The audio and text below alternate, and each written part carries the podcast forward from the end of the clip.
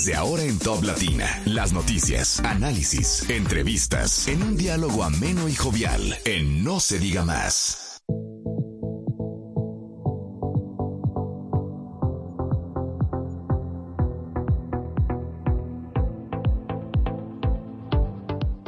Hola, hola, muy buenos días, bienvenidos a No se diga más a través de Top Latina, lunes, empezando semana 23 de octubre del año 2023, buen número, el Ay. 23, 23 del 23. número de suerte. A las 7 de la mañana con un minuto, Alex Barrios les envía un saludo muy especial y el agradecimiento de siempre porque nos acompañen desde donde quiera que ustedes se encuentren y desde donde también nos sigan a través de nuestras redes sociales, no se diga más radio en Instagram, no se diga más RD en X, así como también pueden disfrutar de nuestras entrevistas tanto en YouTube como en Spotify. En la producción del espacio, como siempre, Olga Almanzar, en la coordinación de la producción, Dayana Álvarez, en, la, en los controles, nuestro amigo Marcelino de la Rosa. ¿Y qué nos dice Karina Alarcón? Buen día. Buenos días, señores. Feliz inicio de semana en este lunes 22 de octubre. Qué alegría estar con ustedes. Tuvimos un fin de semana muy movido a nivel político, proclamaciones, pero más adelante estaremos ampliando los detalles de estas y otras informaciones. Mientras tanto, quiero invitarles a que nos acompañen a través del WhatsApp o vía telefónica contándonos las noticias de su comunidad. Pueden hacerlo en el 809-542-1017 y recuerda que si estás en Samaná, en San Juan de la Maguana, Cotuí, Santiago, Higüey, Elías Piña y Matas de Farfán, también tienes la oportunidad de conectar con nosotros. ¿Qué nos dice Máximo Romero? Buenos días, damas y caballeros. Gracias por el honor y el placer de su compañía. Hoy lunes, día importantísimo porque es el que va a determinar y marcar el rumbo de su semana. Póngale todo el empeño y todas las energías a este día. Recuerden, porque hay mucha gente que se arrepiente los lunes de beber los domingos. Los domingos no es para tomar, señores, es para estar en familia, Claro, para compartir, para recuperarse de por Dios. En familia también la gente puede Alex Barrios, de traguitos, por Dios, ¿Hasta los domingos no.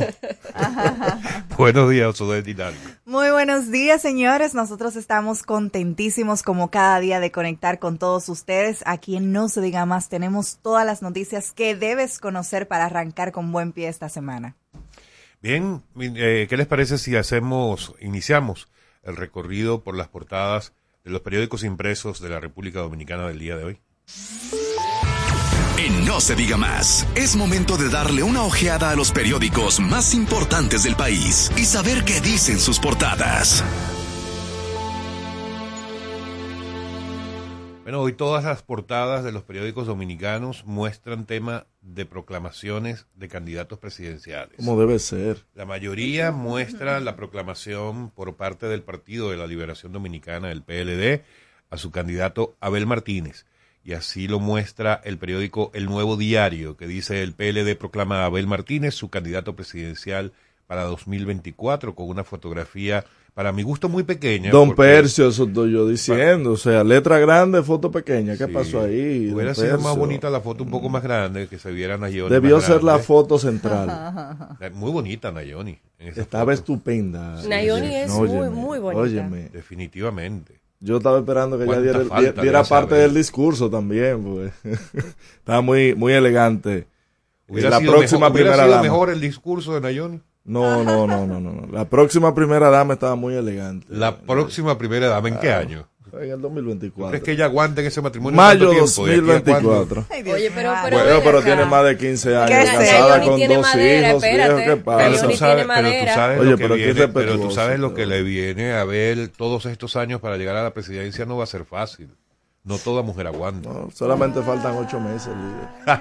Están co- contados los días. Y, y Nayoni tiene madera, o sea, yo no... De no mucho dudo. temple. Claro Bueno, imagínate si yo estoy diciendo que Nayoni es la que le da... Mira, si, si. ¿Qué es lo que ibas a decir? si Abel está mostrando nueve en las encuestas, Nayoni debe estar dándole por lo menos dos. O sea, que Abel No, debe estar en eres- siete, más o menos. No, no, no, no, no, en uno. Ponle todo lo que tú quieras. Ay, Dios Bueno, mío. o quítale todo lo que quieras. Lo cierto es que esa proclamación de Abel Martínez por parte del PLD también se muestra en otras portadas de periódicos. ¿no? Igual en el Caribe, que Abel es proclamado candidato y esboza parte de lo que será su programa de, de gobierno. Un escenario muy moderno, unas pantallas gigantes muy vanguardistas. Él sin podio en un eh, en una en una escenografía circular 360. 360 de verdad que estaba bien muy bien, producido bien, bien, producido de verdad que sí sí quién, quién está asesorando en el vestir a Abel Martín algo importante utilizaron inteligencia artificial para que el profesor Juan Bosch fundador del Partido de la Liberación Dominicana diera un mensaje a todos los que estaban ahí presentes, algo que fue muy emotivo eh, para muchas personas ver. Pero mostraba orgullo el profesor Bosch en ese mensaje. Entonces no era tan inteligente esa, y, inteligencia una, y una alegría y una alegría de verdad rozagante al ver que la juventud está tomando partes en el Partido de la Liberación Dominicana con el ah, candidato presidencial más joven y el más experimentado en el quehacer de la vida pública. 24 años de experiencia, una experiencia basta en el Estado. Eso, bueno, yo no, sé, yo no sé si ese sea el mejor mensaje de Abel. Abel debe revisar su mensaje. Gústele a quien no le guste. Hablar de esos 24 años es, mm, es desde mi punto de vista, es hablar de que es más de lo mismo. Ah, más de lo mismo. Pase por Santiago, porque estamos hablando de resultados. Oye, hablando de Santiago, tenemos que hablar de Víctor Suárez. pero lo hablamos después de las portadas. Pero definitivamente con el, con el trabajo que, se ha hecho Santiago, yo que soy de allá, puedo dar fe y testimonio que ha habido un antes y un después. Eso, no, se lo, eso no se lo despinta. Y eso se va a extrapolar al país completo. Mira, otra, otra de las noticias que precisamente también trae el nuevo diario en su portada es el tema del taller que realizó el PRM con sus candidatos. A Abinader les exhorta a cumplir control de gastos de la Junta Central Electoral. Esta noticia también se refleja en el periódico El Caribe con una fotografía de la vicepresidenta junto a Abinader en, esta, en este seminario que sirvió para invitar a los candidatos e instruirles a actuar con transparencia y conforme a las disposiciones de la Junta. Esto es una actividad sin precedentes que un partido político haya tomado esta iniciativa.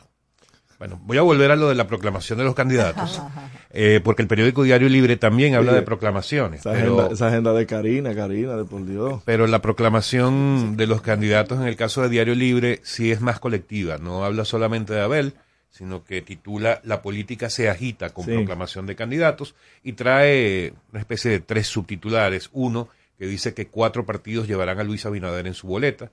Luego Abel Martínez fue juramentado por el PLD y lo que el BIS. No, pero esa fue la sorpresa del fin de semana. ¿eh? El partido de José Francisco Peña Guava a UPA a Leonel Fernández, lo más sorpresivo del fin de semana. Sí, fue de verdad que yo lo hicieron. No, no te lo imaginaste nunca. Lo ¿eh? hicieron cerca de cerca de la zona de donde vivo. y cuando vi, de hecho, hasta el escenario donde era, yo dije, pero ¿y qué fue? Pero él, yo entendía que el Luis podía un poquito más. Porque fue un auditorio que no cabe ni siquiera 250 personas. Y fue, fue, sorpresivo en muchos. No, pero te lo digo porque Todavía queda gente ahí. ¿Eh? Todavía queda gente en el bis. y, fue, y fue sorpresivo en muchos aspectos. Fue sorpresivo, como dices tú, de manera sarcástica, porque es Peñaguaba el que, el que por supuesto ha sido un aliado eterno de Lionel. Pero también fue sorpresivo porque después de tener más de dos años Peñaguaba hablando primero de 20 partidos, luego de 15 partidos. De 12, ayer, a 12, después a 8. Ayer dijo que solamente cuántos? Yo creo que fueron cuatro que dijo que van a apoyar a Leonel. No, hay movimientos, que está el movimiento rebelde, que es el de el candidato a senador por la Fuerza del Pueblo en Monteplata, eh, Juan Uvieres. Está el movimiento Quinta República de Soto Jiménez. el BIS. Está el BIS.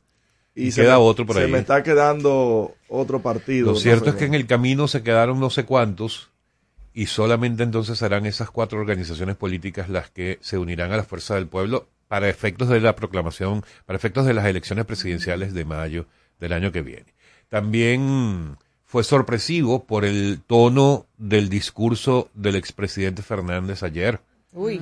que no suele usar palabras altisonantes Sí. y palabras más, palabras menos, dijo que el presidente Abinader o esta gestión de gobierno lo que está es, Gobernando que está es- para ricos. no, eso también lo dijo, pero que lo que es- para, para hablar de, las de las palabras altisonantes o la palabra altisonante en ese contexto fue que el presidente Abinader lo que está es eh, creando idiotas para el futuro de la República Sí, Dominicana, hablando del tema de la de la educación. educación, sí. Ay. Absolutamente fuera de lugar. En ese momento trataba de proponer eh, el uso de la inteligencia artificial en la, en la, en la O educación. sea, que esta no. generación de hoy día puede pensar que el expresidente Leonel Fernández cree o piensa que ellos son futuros idiotas. El Caribe y el periódico Hoy ambos eh, toman la cita eh, de Leonel diciendo que el PRM gobierna para ricos y, o- Sí. y se olvida de los pobres. Estos son los dos diarios que... Y, y también reflejan el tema de que, de que dice Leonel que se han olvidado de, de Peña Gómez, precisamente por los ricos. Mira, me encanta cómo lo registra el periódico El Día, que creo que fue el más sensato. El PLD proclama a su candidato en un acto multitudinario.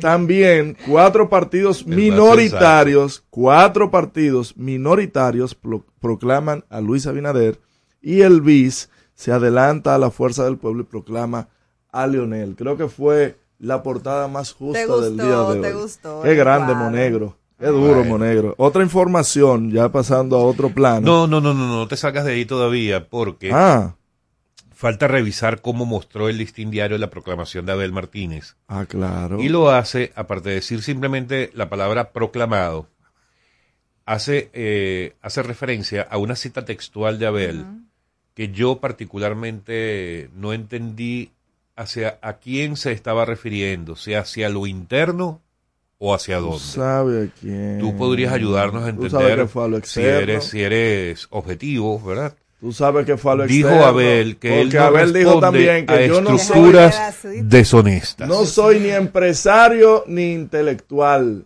Soy una persona que ha mostrado resultados.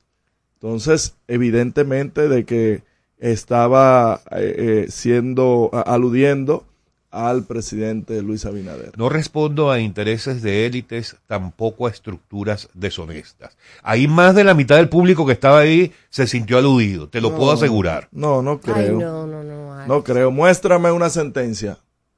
No hace falta tendencias. Muéstrame líder. una sentencia. No hacen falta tendencias. Muéstrame una Mejor sentencia. Vamos a dejarlo de ahí. Vamos a dejarlo ahí para, que, No. para que Abel no pierda un punto más en esos nueve que le quedan en las no, encuestas. no es eso, no. Mira, saliéndonos del tema político, no sé hacia dónde tú ibas, pero No, como yo estoy en el listín diario, ajá, con el tema del dengue, el listín es el que le ofrece un mayor espacio al tema del dengue el día de hoy y él lo hace con un gran titular en la Que, parte que superior. era, era loable porque me duró un mes con el fentanilo.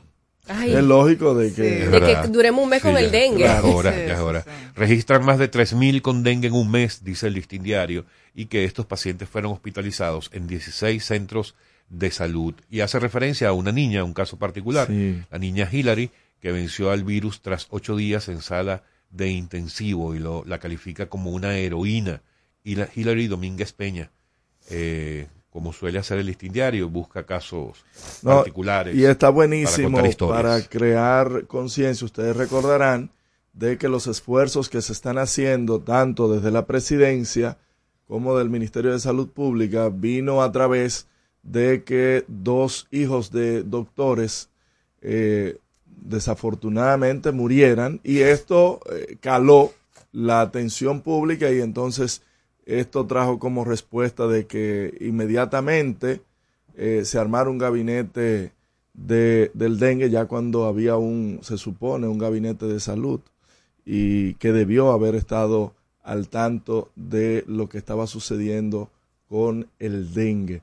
Es importante ver casos como el de Hillary porque solamente, señores, quien tiene un, quien tiene un niño ¿Sabe? que en vez de llevarlo a la escuela, como lo suele hacer todos los días, tener que ir a un hospital a esperar el turno para verla en una UCI conectada, solamente quien tiene, quien tiene hijos puede entender la criticidad de eso, o entender el dolor de un padre que durante 13 años vio a su hija todos los días y de repente la picadura de un mosquito haya roto eh, la rutina que tenían eh, que, han tenido estos padres que han perdido estos niños. El último caso fue el de una niña de cuatro años. Y a mí de verdad que la voz se me, se me agrieta hablar de este tema porque... Eh, uno no quiere verse en esa no, situación no, y uno se solidariza con, con, con, las familias que están pasando no, por eso. Eso no tiene madre. Eh, a propósito que, que ya tocamos el tema del dengue, hay que destacar que hace unos días arrancó la jornada eh, de acción nacional contra el dengue. O sea, se van a arreciar. El viernes para ser El viernes exacto. para ser exacto. Se van a arreciar las medidas y esperemos que podamos ver los resultados de la reducción eh, de las cifras de, de, afectados por dengue en los próximos días después de estas medidas que se tomarán desde salud pública y otras instituciones que también colaboran con este proceso. En el ámbito internacional, el periódico El Día lo trae como fotografía principal y también el periódico El Caribe lo trata y, es, y se trata de las elecciones de Argentina que ocurrieron en el día de ayer. Eh, como habíamos analizado la semana pasada, tanto Milei como el candidato Massa fueron los más votados y va para una segunda vuelta que será el próximo 19 de noviembre. Fue otra de las sorpresas porque Milei era eh, no, supuestamente no, yo, yo, en dije las, que íbamos para segunda vuelta porque la, es que sí, ninguno iba a concitar el 45%. bien, yo pensaba querida, que Milei iba a picar adelante. Pero, exacto, las encuestas Sí, daban sí, que a Milei que era el que estaba eh, aventajando a, Así es. a los contendores. Sin embargo, ahí están los resultados totalmente contrarios. El Por eso, los amigos que solamente viven hablando de encuestas, que miren los ejemplos. Ya tenemos Es dos en una semana. Tuvimos Ecuador, que el que estaba de séptimo llegó la presidencia, hoy es Bueno, quien pero tú sabes la que en Ecuador presidencia. ocurrieron muchos hechos que cambiaron los acontecimientos, como Ah, el pero ya aquí- fallecimiento y aquí del segundo... Choque, choque, del, de, choque de metro, No, tarifas Máximo, pero estamos eléctricas de desbordadas, asesinaron al los segundo precios de los candidato alimentos presidencial por mejor las posicionado. O- no es- hay agua en los barrios, los hospitales colapsados por el dengue. ¿Y qué más lo que tú quieres? Que Ya- la guerra civil aquí. Y ya con todo eso, sigue presidente Abinader en- liderando las encuestas No, no, y Abel con siga- nueve. Que siga liderando, que yo hablamos en mayo cuando lidere. Porque nada de eso que, dijiste es nuevo de este fin de semana. Ya No, todo eso está en, la- Sigan- sigan en los últimos resultados. Pero bueno, eso un poco más, un poco menos es lo que reflejan las portadas de los periódicos dominicanos del día de hoy, salvo, para terminar, el periódico Hoy, que destaca que ya hay un padrón electoral definitivo para febrero y mayo y seremos cien mil. ocho millones ciento tres mil doscientos noventa y tres votantes para el año 2024. Amigos, recuerden que en cualquier momento pueden conseguir en Spotify las portadas podcast, va y no se diga más. Al regreso, más información en No se diga más. Top Latina. Que ahora Leonardo y 60 mil dominicanos más tengan su título de propiedad, lo logramos juntos. Gobierno de la República Dominicana. Entérate de más logros en nuestra página web, juntos.do.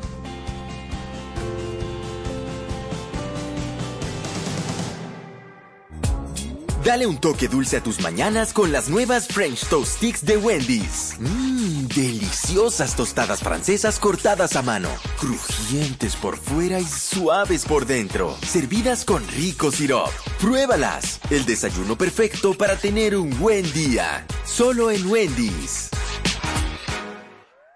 Cuando nos cuidamos unos a otros, hay comunidad. Donde hay comunidad, hay más oportunidades. Donde hay más oportunidades, se vive mejor. Por eso en Grupo Punta Cana trabajamos diariamente de la mano con nuestra comunidad, con proyectos que garantizan el acceso a salud y educación, promoviendo la cultura y el respeto por el medio ambiente, porque el verdadero desarrollo solo es posible cuando es para todos. Grupo Punta Cana con la comunidad. Descubre más en www.grupopuntacana.com.do. Yo estoy creciendo fuerte Y yo, creciendo bella, con Chocorrica, con Chocorrica, con Chocorrica. Qué cosa buena. Yo estoy como un torito.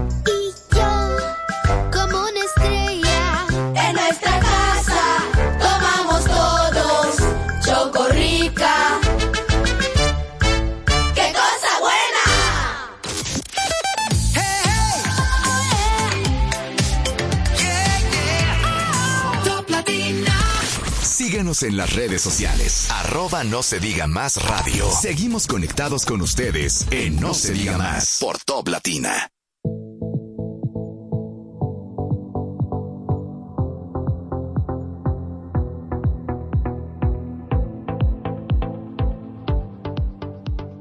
No se diga más a través de Top Latina. Hablábamos del tema, tú, hablabas, tú querías hablar de Víctor Suárez, cuente, señor Alex. Bueno, Víctor Suárez, un, un dirigente no, no emblemático, porque tampoco creo que llegue a ese nivel, pero un importante dirigente del PLD de la ciudad de Santiago. Eh, diputado decidió- actual. Diputado actual. Y tiene varios y periodos. miembro del comité político también, eh, decidió renunciar al PLD justamente en el momento en que estaba siendo proclamado su candidato presidencial. Me llamó la... Qué timing. Me llamó la... Sí, bueno, evidentemente fue eh, De hecho- planificado, ¿no? De, esa forma. De hecho, Chanel le respondió. Sí, pero antes de hablar de Chanel, vamos a hablar de lo que dijo Víctor Suárez, que escribió un tuit diciendo textualmente lo siguiente. Hoy el PLD proclamó su candidato presidencial Abel Martínez, actividad a la que no asistí, ya que hace tiempo mi corazón no está identificado con el candidato proclamado hoy, el Oh. cual no representa lo que sigo y me inspira en política. Y oigan esto, a la vez estoy muy disgustado por la forma en que se declaró el candidato a alcalde, la forma que la dirigencia local tocó el tema senatorial y por último cómo dejan fuera de la boleta congresual de Santiago de manera falsa y malintencionada a varios aspirantes que son de mi preferencia. Y allí otros comentarios eh, sobre, bueno, sobre su, su renuncia a este partido. Y Chanel le Es responde. una, ya va, antes de eso, antes de Dios una... descansa, mi hijo. Pero es que no, Esto no fue- da tregua. Esto fue, bueno, porque hay que hacer los comentarios completos, porque si no Pero la tú no hablaste entiende- nada de la proclamación, y entonces a esto le quiere dar todo el bombo del mundo. Adelante, di lo que dijo Chanel. Chanel dice, mi querido Víctor, para hacer eso un día como hoy se requiere haber acumulado mucho rencor, mucho odio.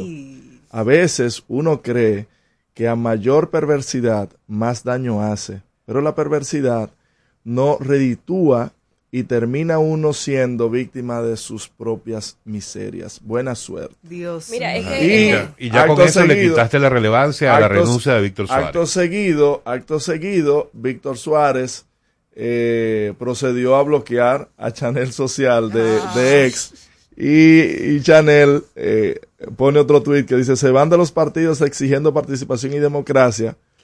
Uno le hace una crítica y tres doritos después te bloquean. Pero tú sabes que eso que dice eh, Chanel es cierto, o sea, se requiere mucho rencor, pero para nadie es un secreto que desde hace años eh, Víctor Suárez y Abel Martínez no, no han cuadrado en sus ideas. O sea, e- en días pasados, hace una semana y pico, ya Víctor Suárez estaba dando declaraciones diciendo que él entendía que hay que buscar la forma de fortalecer el partido, de posicionarlo, que sí que había habido malestar con compañeros y también expresando su inconformidad con las encuestas supuestamente manipuladas. Sin Entonces embargo, eso no es un secreto. Sin embargo, las personas que supuestamente, según dice Víctor Suárez, fueron afectadas, estaban ayer en la proclamación.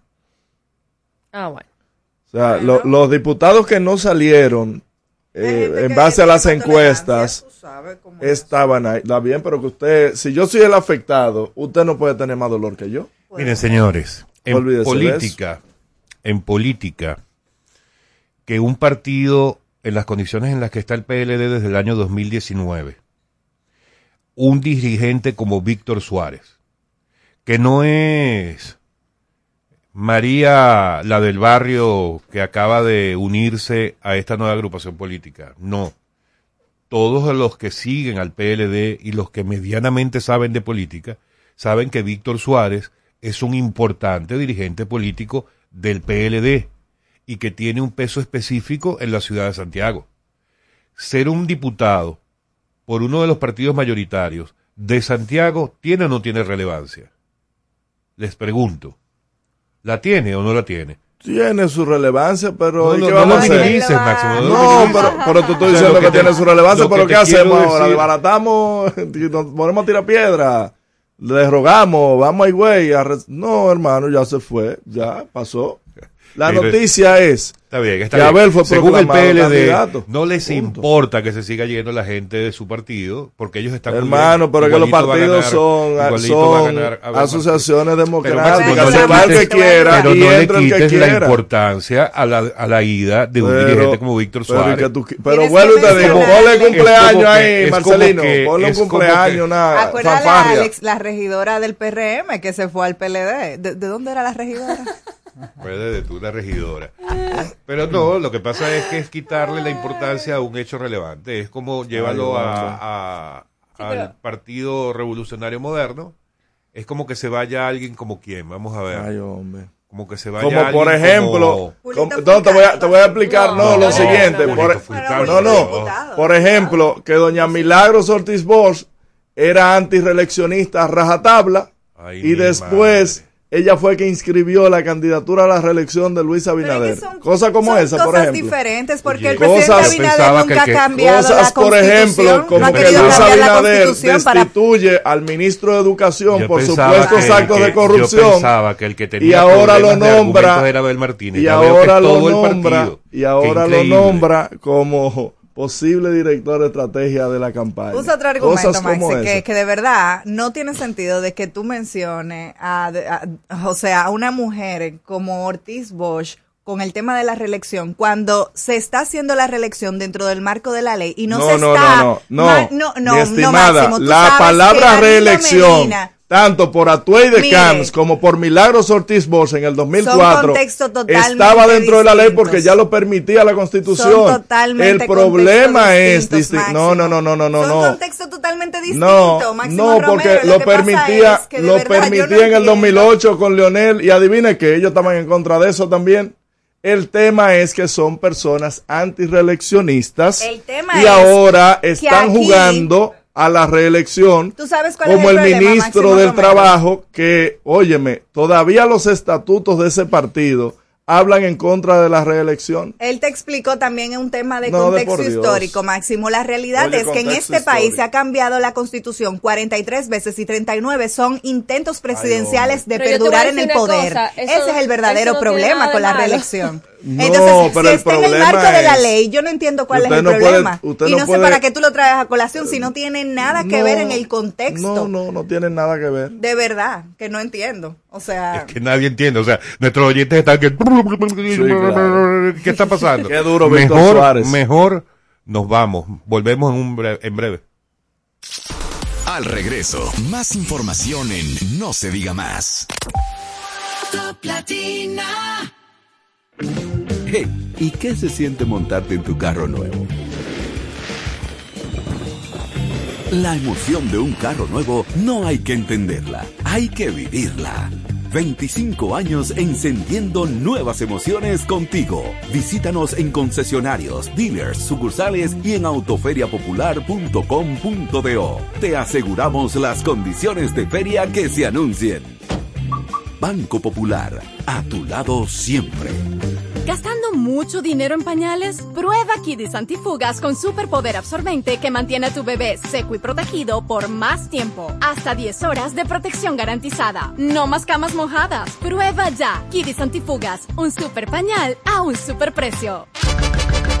Yo estoy creciendo fuerte y yo creciendo con Chocorrica, con Chocorrica, con Chocorrica. Qué cosa buena. Yo estoy como un torito y yo como una estrella. En nuestra casa tomamos todos Chocorrica. ¡Qué cosa buena! Jugosas, sabrosas, tiernas y frescas. Así describen nuestras carnes en Supermercados Nacional. Detrás de un gran producto siempre hay una gran historia. Nos unimos a decenas de productores locales que crían con orgullo el mejor ganado dominicano, pasando por la más moderna planta procesadora del Caribe con procesos naturales, cuidando el más mínimo detalle para que cada corte llegue a nuestras tiendas con la calidad única que nos caracteriza porque lo que hacemos detrás de cada corte hace la gran diferencia. Supermercados Nacional.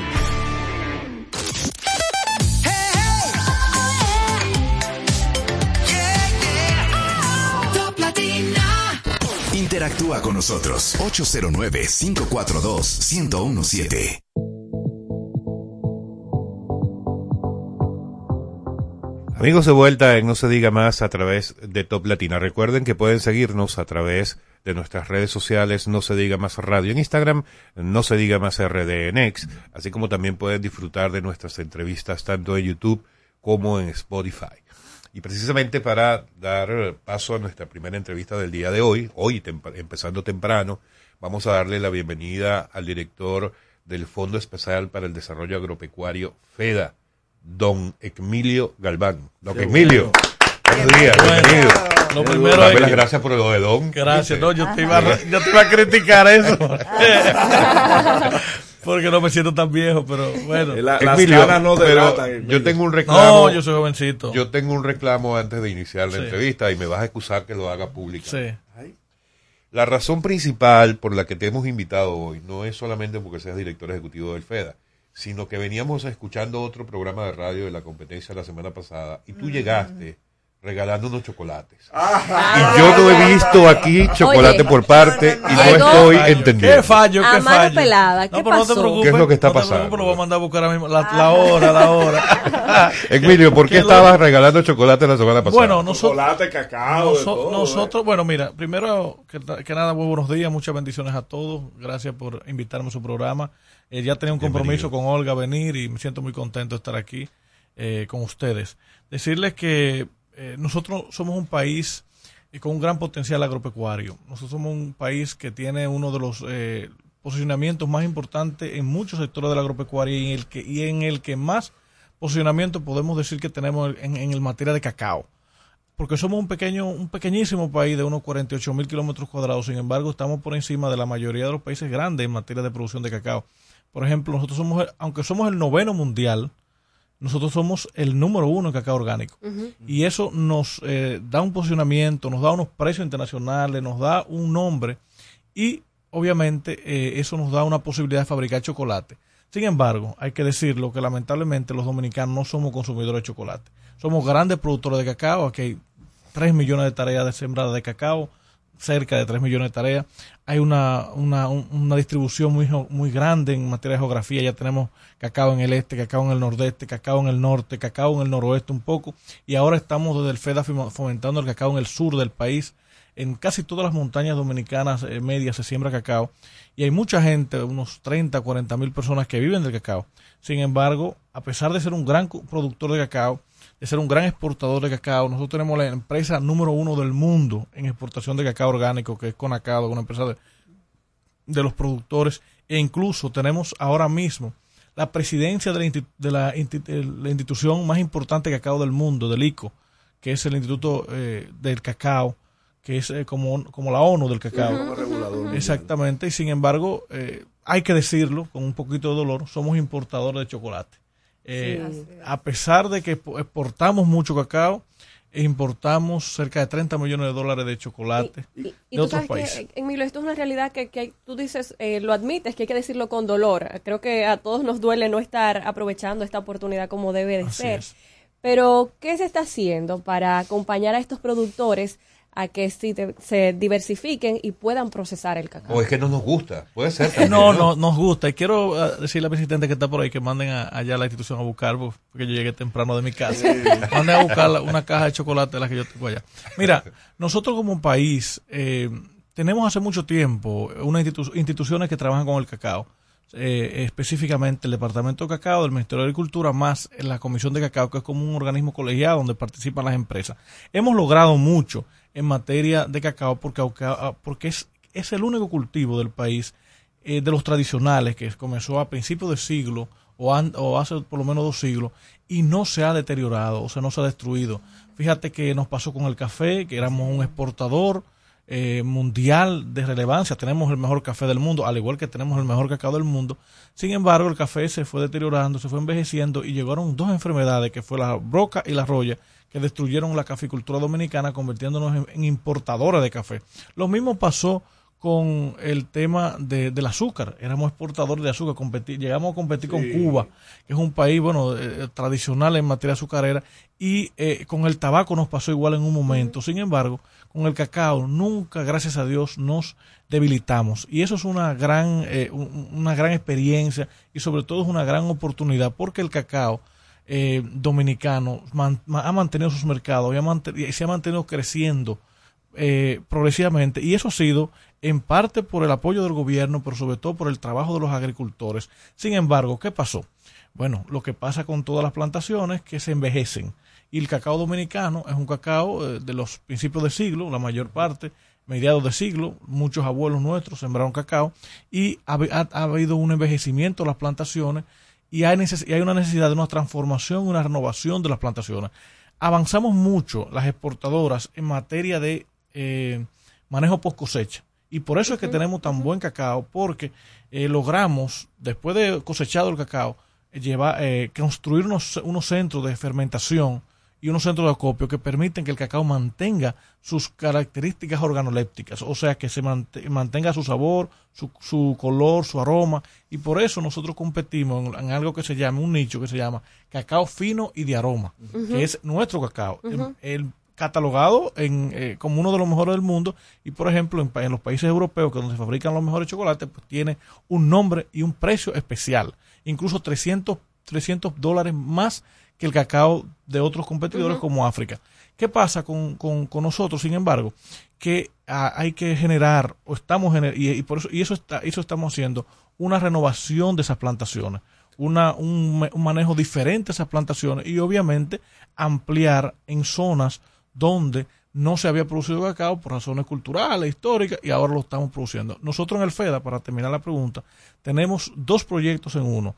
El plan de transformación y renovación de la cacacultura dominicana y el plan de impulso al consumo del chocolate. Por un lado, estamos apoyando a los productores de cacao para que aumenten su producción, pero sobre todo aumente su productividad, que es la, el tema que más nos afecta. Y por otro lado, estamos apoyando a las, a las eh, empresas pequeñas que fabrican el chocolate. Por cierto, tenemos un festival del chocolate ahora en San Francisco de Macorís, a la cual le invitamos a todos el 23 de noviembre con el objetivo de que se aumente el consumo de chocolate en el país. Pero también hay que mejorar la calidad. Ha mejorado mucho, pero todavía tenemos que seguir mejorando la calidad del chocolate para poder competir con el chocolate, el chocolate del mundo. ¿no? ¿Por qué no ha sido factible la industrialización? Porque si bien tenemos las, ya las naves fermentadoras, ya lo que falta es prácticamente un paso para la industrialización y, exportar entonces ya el producto terminado como tal y crear más empleos aquí. ¿Tú, eres el, Romero tuyo de Macorís? de, de Barahona, ah, pero sí tengo en Porque Macorís, es, la capital de los Romeros. Sí. América Romero, senador, primer senador y Franklin ahora el senador de ahora. Bueno, te decía, ah, qué bueno. Bueno, te decía, buena pregunta. Eh, desde Juan Bosch, desde el del gobierno de Juan Bosch se comenzó a pensar aquí en industrializar el oro, no sé si ustedes recuerdan, en industrializar el cacao.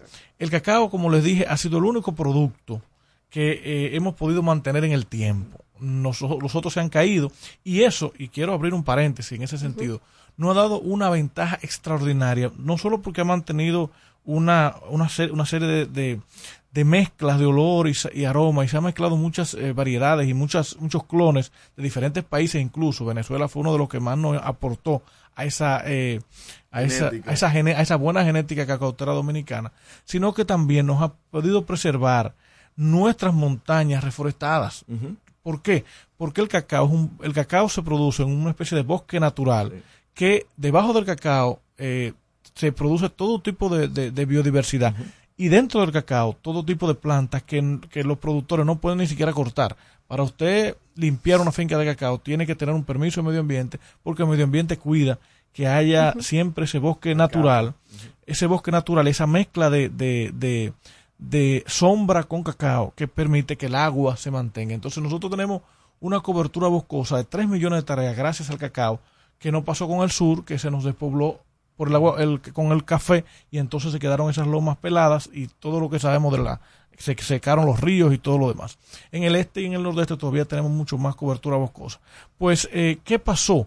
Aunque desde los años 60 se está planteando eso, en realidad el país se, se especializó en mejorar su cacao para exportación y los, los eh, esfuerzos de industrialización han sido tímidos. Sin embargo, cabe resaltar que ahora mismo hay una gran industria de cacao en República Dominicana, que es una industria de los productores, precisamente en San Francisco de Macorís, con una capacidad de, procesar 20 mil toneladas de cacao. O sea, que tenemos una industria que ya es bastante grande, es una de las más grandes de América, y también tenemos muchas pequeñas industrias, cerca de 20 o 30 pequeñas industrias de chocolate que se están eh, creando en el país y que se han creado. Algunas, por ejemplo, dirigidas por mujeres, que son las que nosotros en el FEDA apoyamos, que son asociativas, como el caso de Chocal, Chocolala, Chococibao, Chocojoba, que son pequeñas eh, asociaciones de mujeres, esas las estamos fomentando para que se dediquen a fabricar el chocolate y así industrializar. También tenemos, pero son pequeñas cantidades todavía, también tenemos, hay que destacar, una serie de, eh, de, personas que de, de, San Francisco de Macorís y de otras zonas, pero también extranjeros, han venido al país a aportar eh, un poco de cultura chocolatera. Y tenemos algunos eh, ciudadanos franceses, belgas, que están aquí en el país, alemanes, aportando un poco a, esa cultura que en Europa, sin producir una gota de cacao, se ha desarrollado increíblemente. Bélgica, por ejemplo, es la capital mundial del chocolate y por eso debo eh, informar al país que recientemente nosotros estuvimos en Bélgica y estuvimos allá eh, después de haber invitado a un maestro chocolatero que estuvo de allá de Bélgica, que estuvo trabajando con todas esas mujeres, todas esas pequeñas empresas, la estuvo eh, entrenando y después entonces la, le hicimos un evento aquí para mostrar lo que tenemos y también hicimos un evento allá. La idea es eh, en los próximos meses o años construir aquí en República Dominicana una escuela de chocolatería. Precisamente por lo que tú has dicho, lo que estaba yo ayer viendo un documental de esto que sale y de un país que no quiero mencionar su nombre, pero que ha logrado su desarrollo eh, increíblemente. Está ya eh, un país pequeño, pero ya está al nivel de los países grandes como eh, Francia e Italia, a través de la investigación y el desarrollo. Precisamente yo hasta, hasta fui a un país que, es sumamente pequeño, más pequeño que República Dominicana, y es la segunda potencia mundial agropecuaria, que es Holanda. Y ha sido, la, y ha sido todo en base a la investigación a la tecnificación. En República Dominicana nosotros hemos desarrollado algunos sectores, por ejemplo, el tabaco se ha desarrollado ampliamente, pero ¿cuál es la aplicación del desarrollo del tabaco, del cigarro, que han venido, han venido expertos internacionales, se han instalado aquí en el país, empresas internacionales, y han transmitido todo el conocimiento que existe en materia de tabaco a República Dominicana. En los demás casos de los éxitos del país, Tiene ha coco, por ejemplo. Sí, en el coco tenemos también un gran desarrollo industrial, eh, producto de, de, inversiones privadas. Pero yo pienso que tanto en el coco como en el como donde ahora quiero caer, que en el cacao, el chocolate, no ha habido aquí ese capital humano que nos permita lograr ese, ese chocolate de excelente calidad. Y ese capital humano se construye con la educación. Por eso nosotros estamos eh, eh, eh, proyectando en el futuro construir una escuela de chocolatería, una escuela con el apoyo de la Unión Europea, de los países europeos, que son los compradores nuestros, que son los que nos que son los que nos, eh, nos, digamos, nos enseñan a consumir un excelente chocolate y eh, con ellos poder lograr eh, esa, ese capital humano que necesitamos. Yo pienso que la respuesta a la pregunta que hiciste, Máximo, es que no hemos tenido un capital humano suficientemente entrenado para desarrollar esta industria, pero también hay que destacar que los dominicanos culturalmente no estamos consumiendo chocolate y eso hay que cambiarlo. Eso hay que cambiarlo. Yo te tengo una solución para eso. Vamos a ver. Decirle a Collado que ponga publicidad de República Dominicana allá en Bélgica para que empiecen a venir belgas y, alguna dominicana conquista algún maestro ya, ya, están, ya hay algunas y, la, vamos a traer para acá porque la conocimos allá. Vamos a hacer una pausa, Emilio, amigos, estamos en No se diga más a través de Top Latina. Al regreso, más información en No se diga más. Top Latina. Hey, ¿y qué se siente montarte en tu carro nuevo? La emoción de un carro nuevo no hay que entenderla, hay que vivirla. 25 años encendiendo nuevas emociones contigo. Visítanos en concesionarios, dealers, sucursales y en autoferiapopular.com.do. Te aseguramos las condiciones de feria que se anuncien. Banco Popular, a tu lado siempre. Tenemos una tierra buena, fértil con frutos que hacen que un país pequeño se vea gigante. Esa tierra la trabajamos, porque como país tenemos una meta, producir orgullo. No hay país pequeño si sus frutos lo hacen grande. Ferquido, crece lo mejor de aquí. Patrocinador oficial de Creso, creando sueños olímpicos. Dale el toque dulce a tus mañanas con las nuevas French Toast Sticks de Wendy's. Deliciosas tostadas francesas cortadas a mano, crujientes por fuera y suaves por dentro, servidas con rico sirop. Disponibles de lunes a viernes de 7 a 10.30 y sábados y domingos de 7 a 11 de la mañana. Pruébalas ya, el desayuno perfecto para tener un buen día. Solo en Wendy's. Por el por el, por el.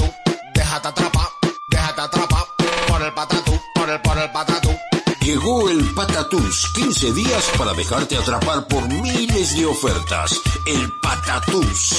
Jumbo, lo máximo.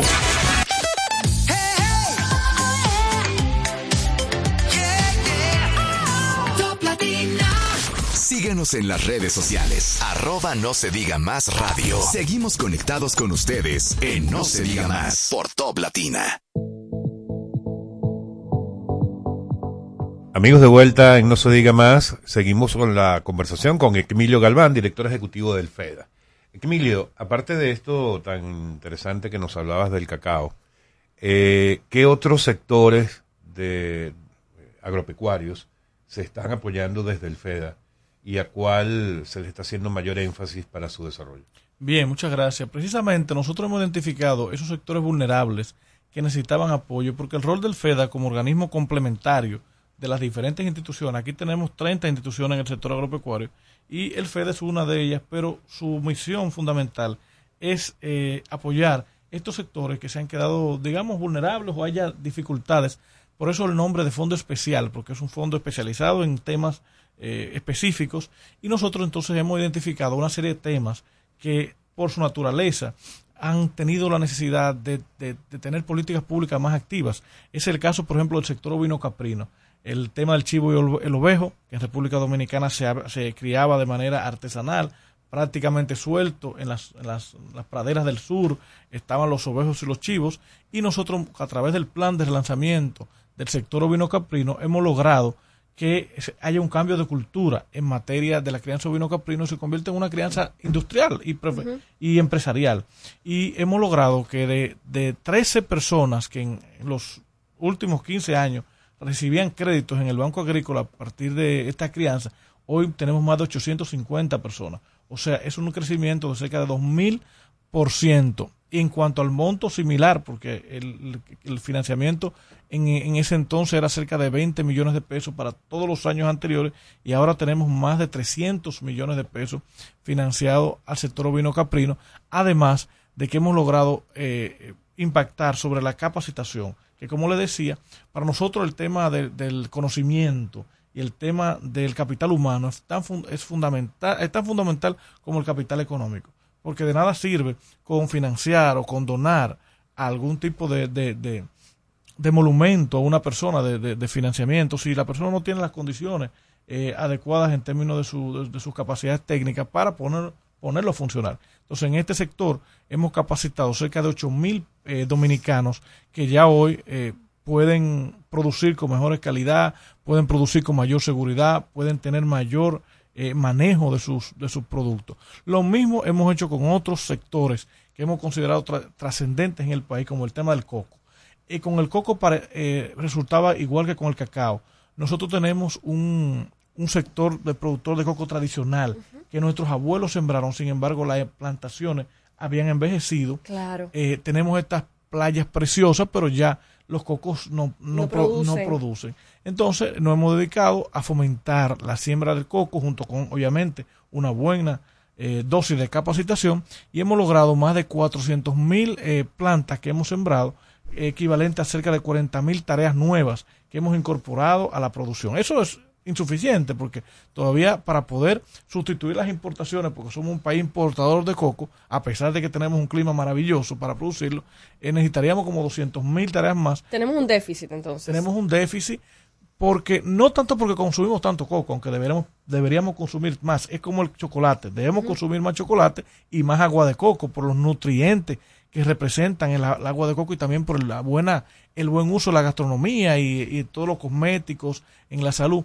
Pero en el caso nuestro, particularmente, tenemos una industria.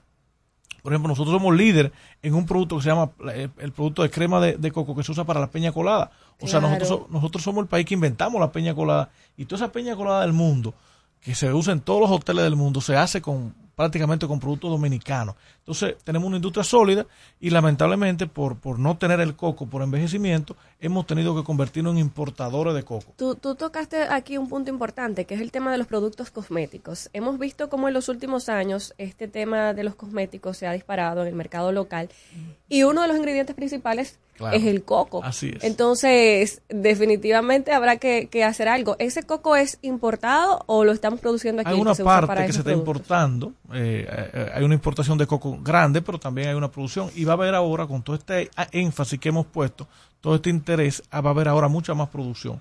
Va a pasar igual que con el chivo, que también estaba deteriorándose mucho, eh, va a haber mucho más producción, igual que con el cacao, aunque el cacao se vio afectado mucho por la tormenta Sí. y, y entonces ahora es que se va recuperando. O sea que eh, gracias a Dios, tanto coco como cacao, eh, vamos a lograr mayores producciones eh, y vamos a sustituir un poco las importaciones. Ah, hace, hace unos días eh, vimos unos, unas noticias del tema de las naranjas. ¿Cómo está ese mercado a, a bueno, nivel local? la República Dominicana fue un productor de naranja en los años 90, 2000, pero hubo, una, hubo un envejecimiento de las plantaciones y hubo una enfermedad que se llama el Wanglobin, que es un, es un, un hongo, creo, un- una bacteria, que destruyó prácticamente las plantaciones de naranja. Y la verdad es que la República Dominicana, creo, que es un importador neto de naranjas. Gracias a Dios hemos podido superar la enfermedad, pero se ha, se ha ido sobre todo al limón. Nos hemos dedicado a producir limón.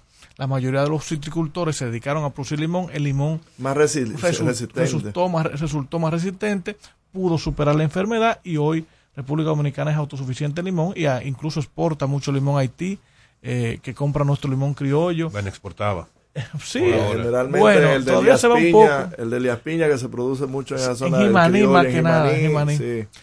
Somos- el limoncito pequeño este. Limoncito pequeño, pero, Pero da- con mucho jugo. mucho no, y, y con mucho ácido. Ajá. Es más ácido que el limón persa tradicional, aunque también tenemos ya el limón Europa, que es el limón amarillo que le gusta a los europeos. O sea, que estamos avanzando mucho en materia de Claro, limón, es. pero eh, todavía falta, o sea, eh, falta el tema que yo creo que es el futuro de la, de la agropecuaria, que es la, agro- la agroindustrialización, que podamos pasar, igual que el, el cacao, a convertirlo en chocolate, igual con todos los demás productos que lo convertamos en productos industriales, agroindustriales, y a esa es, esa es como la misión más importante del futuro, lograr esa transformación que nos permita industrializar los productos y también eh, generarle valor agregado, no solo a nivel, a nivel de industria, sino también a nivel de planta de empaque, a nivel de presentación, que ya la gente vea el producto y le dé mayor valor y mayor calidad por su eh, por lo cómo lo presentemos. Ahora, Emilio, eh, seguiremos, ojalá que, que los productores o los potenciales productores logren entender eso, que se capaciten, que reciban apoyo por parte de- del gobierno, pero lograremos eh, que esto, o sea, que la gente de verdad se meta en eso. Eh, somos, tenemos esa cultura de verdad de ser productores, de ser, de montar la industria, la industrialización de estos, Mira, de estos sectores. O sea, ¿qué hace falta? Me ha hecho una pregunta tra- extraordinaria, sobre todo que la voy a conectar con el mismo documental que estaba viendo sobre el país. Ese país creó como una especie de mentalidad. Eh, y esa mentalidad se define en eh, con el título audacia. La audacia es una característica del ser humano, un- o una, vamos a decir, un- una actitud del ser humano de tener eh, voluntad suficiente como para desarrollar lo que, lo que se plantea. Cuando tú eres audaz, tú a veces eh, superas los retos y tú, eh, digamos que desmontas los obstáculos que se te plantean. Entonces, yo pienso que República Dominicana está cada vez demostrando mucho más audacia en sus ciudadanos. Nosotros tenemos un país que se ha posicionado, creo que somos la sexta economía de América Latina en este momento, y que ha ido creciendo increíblemente en materia de su desarrollo económico, eh, con muchas debilidades, pero con una, con un- con una, de- con una determinación. O sea, el pueblo dominicano se ha, de- se, ha, ha- se ha determinado en desarrollarse económicamente principalmente. Tenemos déficit importante en materia educativa, por ejemplo, que es uno de los temas que más me interesa en, la- en materia ambiental, que estamos, temas que estamos trabajando. Y yo pienso que en el sector agropecuario se está eh, eh, nos estamos conectando con esa mentalidad de audacia que se traduce en emprendimiento.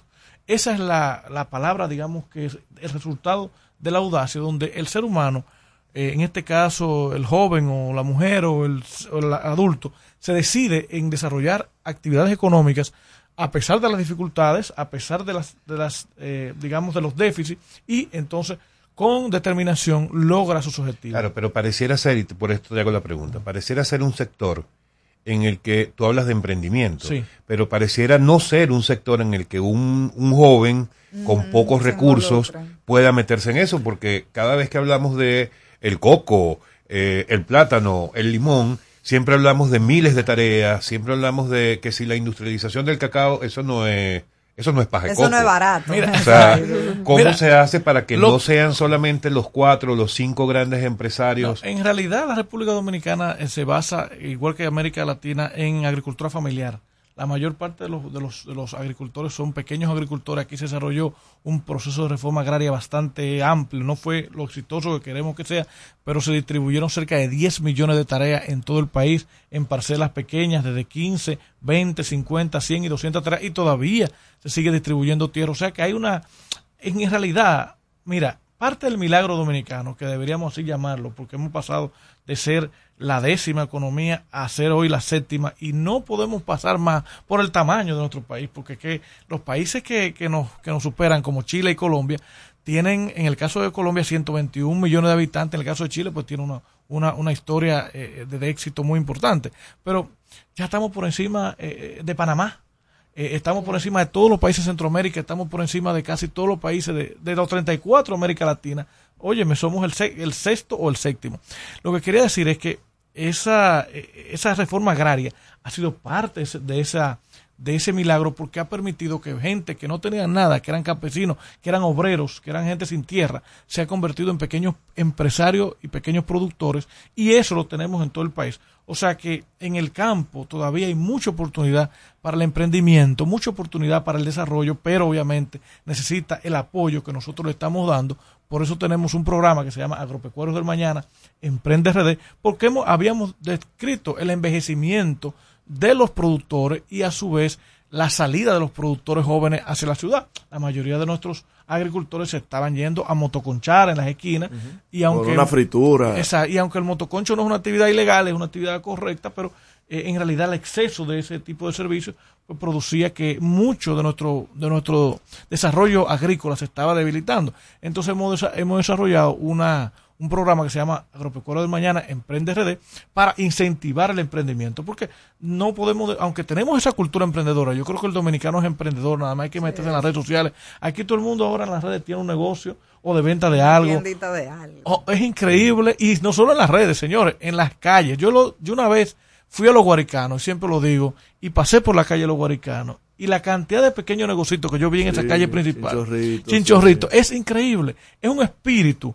que tenemos en el país de emprendimiento que quizá no se expresaba en el sector agropecuario, sobre todo en la juventud, pero que ahora a través del FEDA nosotros estamos motivando decididamente. Y ya, por ejemplo, en este, en este año hemos logrado impactar en, con, con donaciones pequeñas, un programa de pequeñas donaciones, más de 3.000 jóvenes que ya lo hemos digamos, le hemos donado algún tipo de actividad, que quizá con eso no se van a ganar la vida en el futuro, pero sí van a aprender a trabajar y van a despertar su interés en la producción. O sea que yo eh, soy optimista de que sí podemos lograr en el sector agropecuario una, eh, una digamos, una, un- abrir una cadena de oportunidades a la juventud para que se conviertan en emprendedores y podamos dar esa transformación que es la que necesitamos porque la agropecuaria ha cambiado. Ya no se está tratando de, ya no se está hablando de la agricultura tradicional, del campesino con los eh, pies sucios, sino que se está hablando de una agricultura moderna, tecnificada, eh, utilizando las nuevas tecnologías, la, agricultura de precisión, la, agricultura eh, con inteligencia artificial y todo eso, que tenemos que abrirnos a eso, a adoptar esa tecnología y obviamente desarrollarnos para lograr ser como Holanda, que hay que decirlo que es el país que debemos emular, Emular. una potencia agropecuaria en América Latina y en el mundo. Emilio, vamos a una pausa, pero quiero Ay, preguntarte. ay, ay, ay. ¿Quién quería la cabeza de Emilio Galván que le sacaron un documental y una supuesta investigación donde habla de supuestas irregularidades en el FEDA? Pero de esto nos vas a hablar luego de la pausa.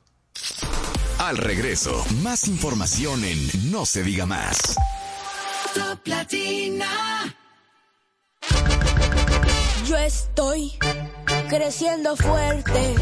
Y yo creciendo bella. Con Chocorrica. Con Chocorrica. Con Chocorrica. Qué cosa buena. Yo estoy como un torito. Y yo como una estrella. Nuestra casa tomamos todos Chocorrica. ¡Qué cosa buena! Cuando nos cuidamos unos a otros, hay comunidad. Donde hay comunidad, hay más oportunidades. Donde hay más oportunidades, se vive mejor. Por eso en Grupo Punta Cana trabajamos diariamente de la mano con nuestra comunidad, con proyectos que garantizan el acceso a salud y educación, promoviendo la cultura y el respeto por el medio ambiente, porque el verdadero desarrollo solo es posible cuando es para todos. Grupo Punta Cana con la comunidad. Descubre más en www.grupopuntacana.com.do. Estamos formando una nueva Policía Nacional con más presencia en las calles y mejor servicio al ciudadano. Te ofrecemos facilidades para adquirir vivienda, transporte público gratuito, condiciones especiales por embarazo y más. Beneficios pensados para que te sientas tan protegido como tú harás sentir a los ciudadanos. Ese héroe con el que siempre soñaste puede ser tú. El agente tú. Únete a una nueva Policía Nacional. Policianacional.gov.do. Aprendo en el colegio. Con Fortimal Kids. Me llena de energía. Mi Fortimal Kids. Me brinda vitaminas. Mi Fortimal Kids. Para ganar el juego. Mi Fortimal Kids. Creciendo sano y fuerte. Con Fortimal Kids. Todos tomamos Fortimal Kids. Un brazo de poder en cada cucharada. Fortalece el sistema inmune de tus hijos con Fortimal Kids. Fuente de omega, vitaminas A, D y extracto de malta. Con rico sabor a naranja. Un producto de laboratorios Dr. Collado.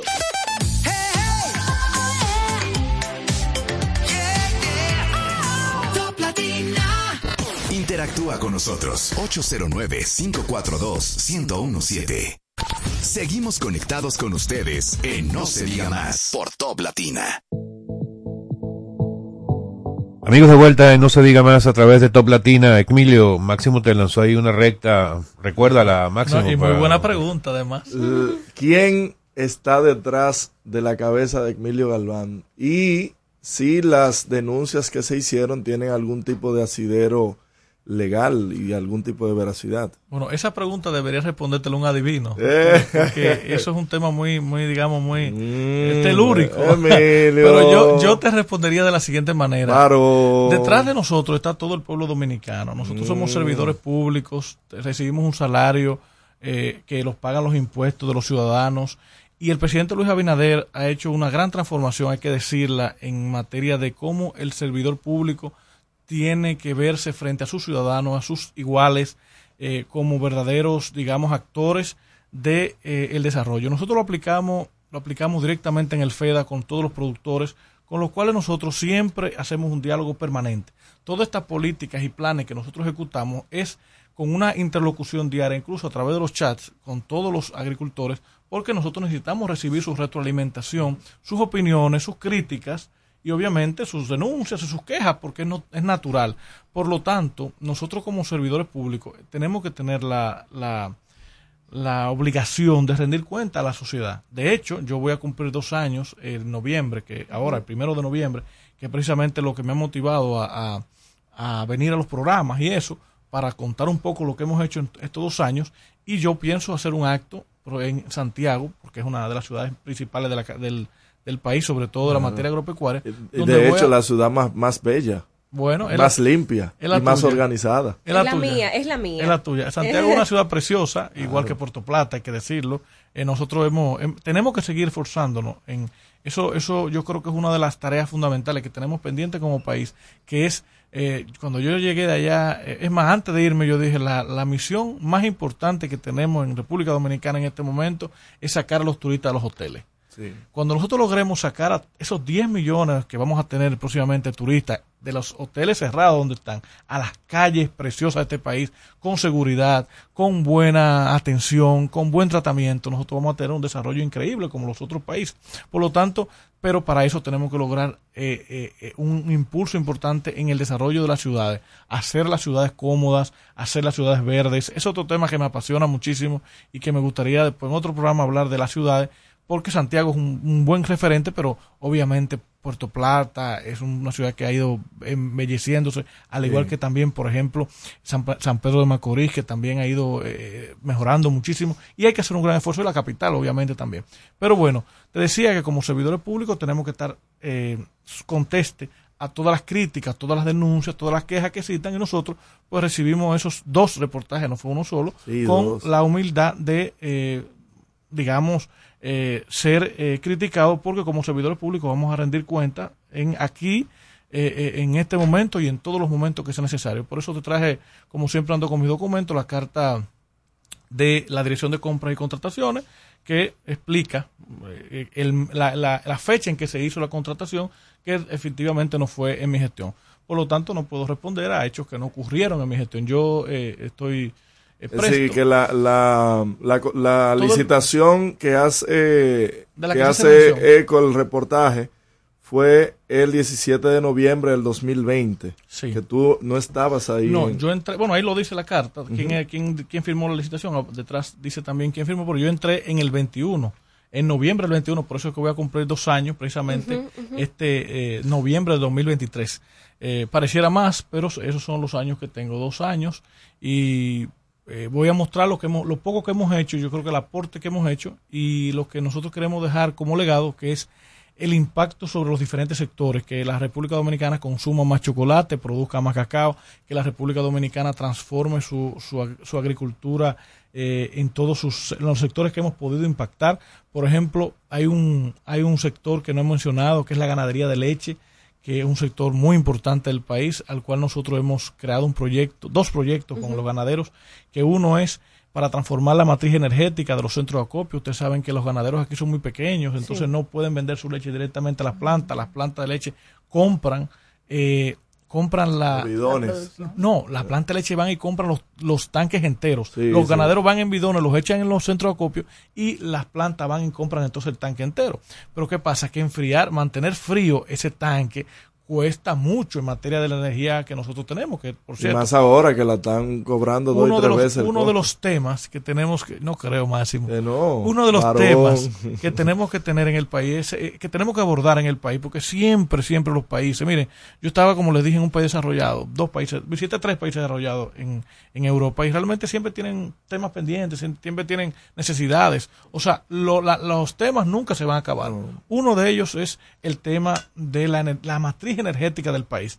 nosotros tenemos que proceder y estamos en eso. El gobierno está construyendo plantas a gas natural para transformar la matriz energética del país, al igual que la presa de Monte Grande, que también va a aportar significativamente en ese sentido. Y nosotros desde el FEDA eh, hacemos un pequeño aporte. ¿Cuál es el aporte? Pues esos centros de acopio lechero que estaban eh, consumiendo energía, energía eléctrica, lo hemos eh, transformado a energía solar y eso baja los costos significativamente a los ganaderos. Y eso, eso ya hay que mostrarlo porque son 30 asociaciones los que ya tienen centro de acopio y esperamos que siga creciendo el número de eh, eh, asociaciones agropecuarias que utilicen la energía solar. Nosotros queremos, una de las grandes transformaciones que el presidente Luis Abinader ha impulsado es el uso de la energía eh, sustentable, de energía limpia en las actividades económicas. Y, y, una de ellas, obviamente, es nuestra actividad, la actividad agropecuaria. Con el sector ganadero, para terminarte el punto, tenemos otro proyecto importantísimo que tiene que ver mucho con nuestra visión. Yo, yo me formé en el movimiento ambientalista, creo en la protección del medio ambiente, soy un defensor del medio ambiente, con las limitaciones que la actividad económica eh, necesita, porque tampoco podemos ser fundamentalistas mientras tenemos una población viviendo en la pobreza, protegiendo solamente el medio ambiente. Tenemos que hacer una, una conectividad de ambos, eh, digamos, de ambas necesidades. Y en el caso del medio ambiente, nosotros estamos decididos, por un lado, con el cacao y con los productos agroforestales eh, y la madera y también el, aguacate y también el café a reforestar nuestras montañas. Yo tengo un, interés eh, muy marcado, por ejemplo, he tomado a Pedernales y a Barahona como centro de esa reforestación o esa arborización de las montañas porque eh, tener las montañas sin, sin árbol, usted sabe lo que se, se traduce en el deslave, en la en se, se traduce en, en, que se pierde la capa vegetal y obviamente se pierde incluso la posibilidad de cultivar en el futuro y obviamente se secan los ríos y tenemos menos agua. Por lo tanto, hemos, estamos enfocados en esos cultivos como café, como cacao y también la diversificación de esas plantaciones para convertirla en fincas agroecológicas. Una de las eh, de los proyectos que voy a lanzar va a ser convertir el aguacate, que por cierto República Dominicana es un gran productor de aguacate. Nosotros somos uno de los países, es más, el segundo país del mundo en aguacate. Sí.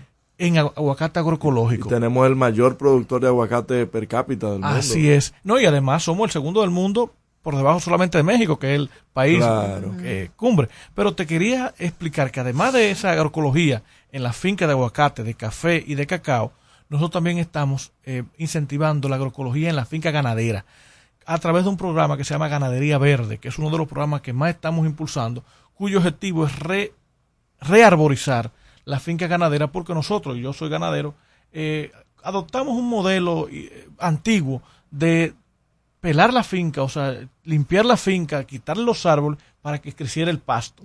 Ese modelo de, de, fincas limpias, muy bonitas, que si tú la ves en la carretera preciosa, sin árboles, es un modelo que se ha demostrado que no es efectivo y obviamente ambientalmente no es sustentable.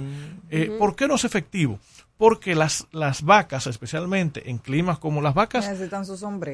Necesitan su sombra y necesitan su, su, su, buen, su buen ambiente. Claro, en este eh, calor. Exactamente. E, ese estrés calórico que se produce por el sol a esas vacas lo que le hace es que le disminuye la productividad tanto en leche como en carne. Ah. Por lo tanto, es mucho más productivo tener la finca con mucho verde y además obviamente más sustentable que tener la finca pelada. Por eso estamos haciendo un esfuerzo muy grande en incentivar la siembra de algunos productos que además debo decirle que las vacas también se lo comen porque son, son leguminosas, son unas bayas, por ejemplo, la misma guasábara, el cambrón y también el samán, que la vaca se come la, el producto, o sea, la, la, fruta, tiene un nivel altísimo de proteína, pero además tiene un efecto extraordinario, que es que debajo de esos árboles también nace la hierba y mejor, porque la hierba tiene más fijación de nitrógeno, porque las, los, los árboles, o sea, la naturaleza la naturaleza es perfecta. Entonces nosotros eh, con las actividades económicas, eh, la agricultura,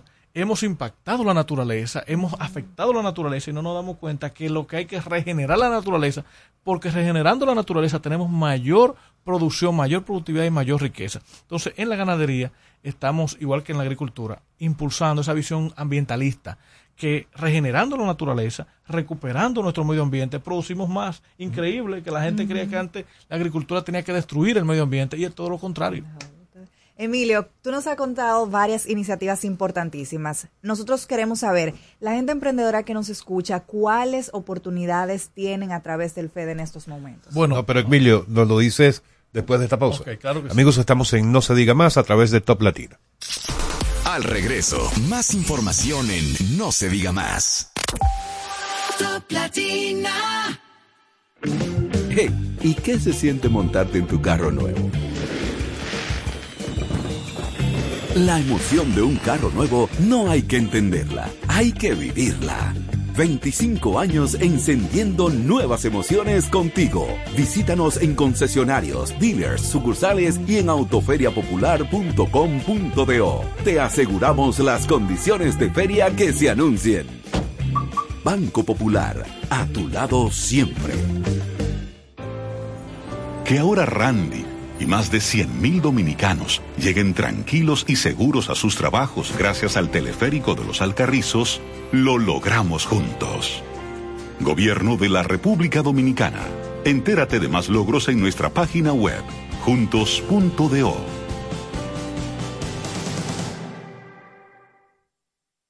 Cuando nos cuidamos unos a otros, hay comunidad. Donde hay comunidad, hay más oportunidades.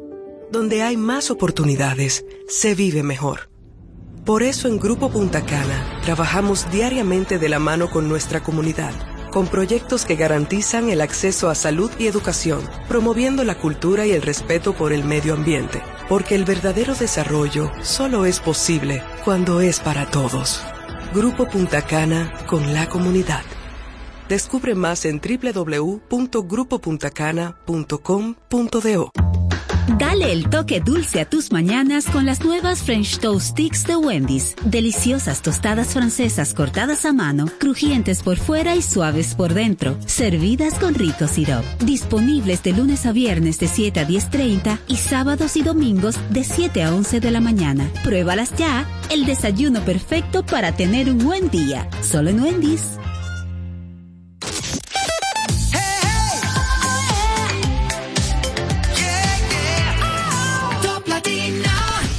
Seguimos conectados con ustedes en No se diga más por Top Latina.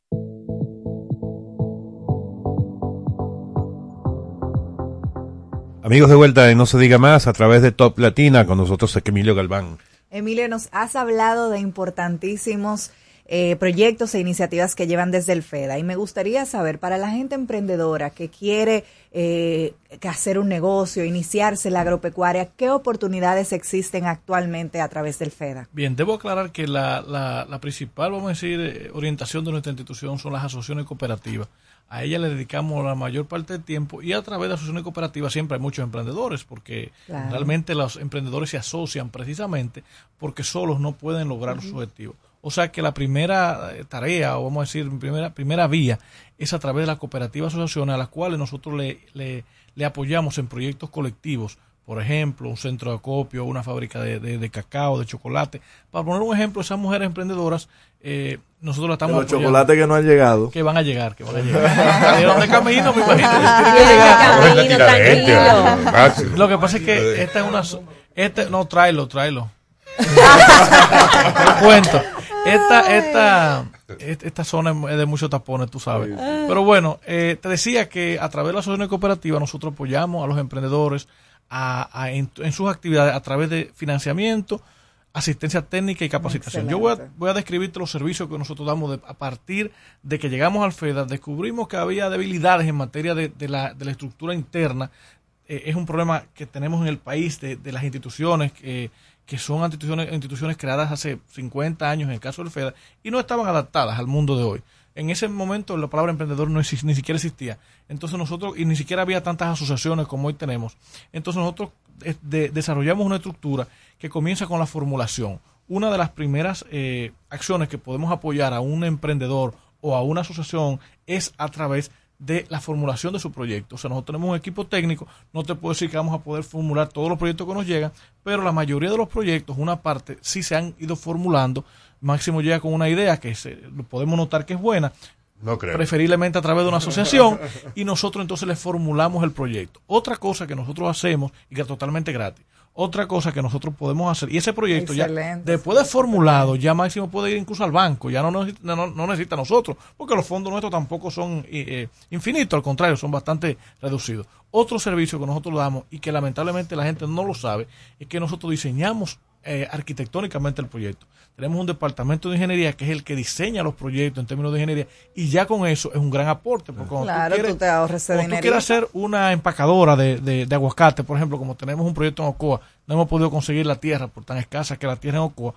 Nuestra, nuestra, em, nuestra institución le diseña el proyecto a los productores, o sea, le hace el diseño y ya eso tiene un costo y además un aporte. maravilla. Porque eh, eso incluye un presupuesto, o sea, inmediatamente tú tienes el presupuesto, tú sabes ya cuánto vas a invertir. Después de eso, Habla con don Manuel Castillo que se da ahí una cuanta tareitas Sí, hombre, ahí a- para... a- alguien Ocoa que nos, Manuel que nos Castillo. ceda eh, una...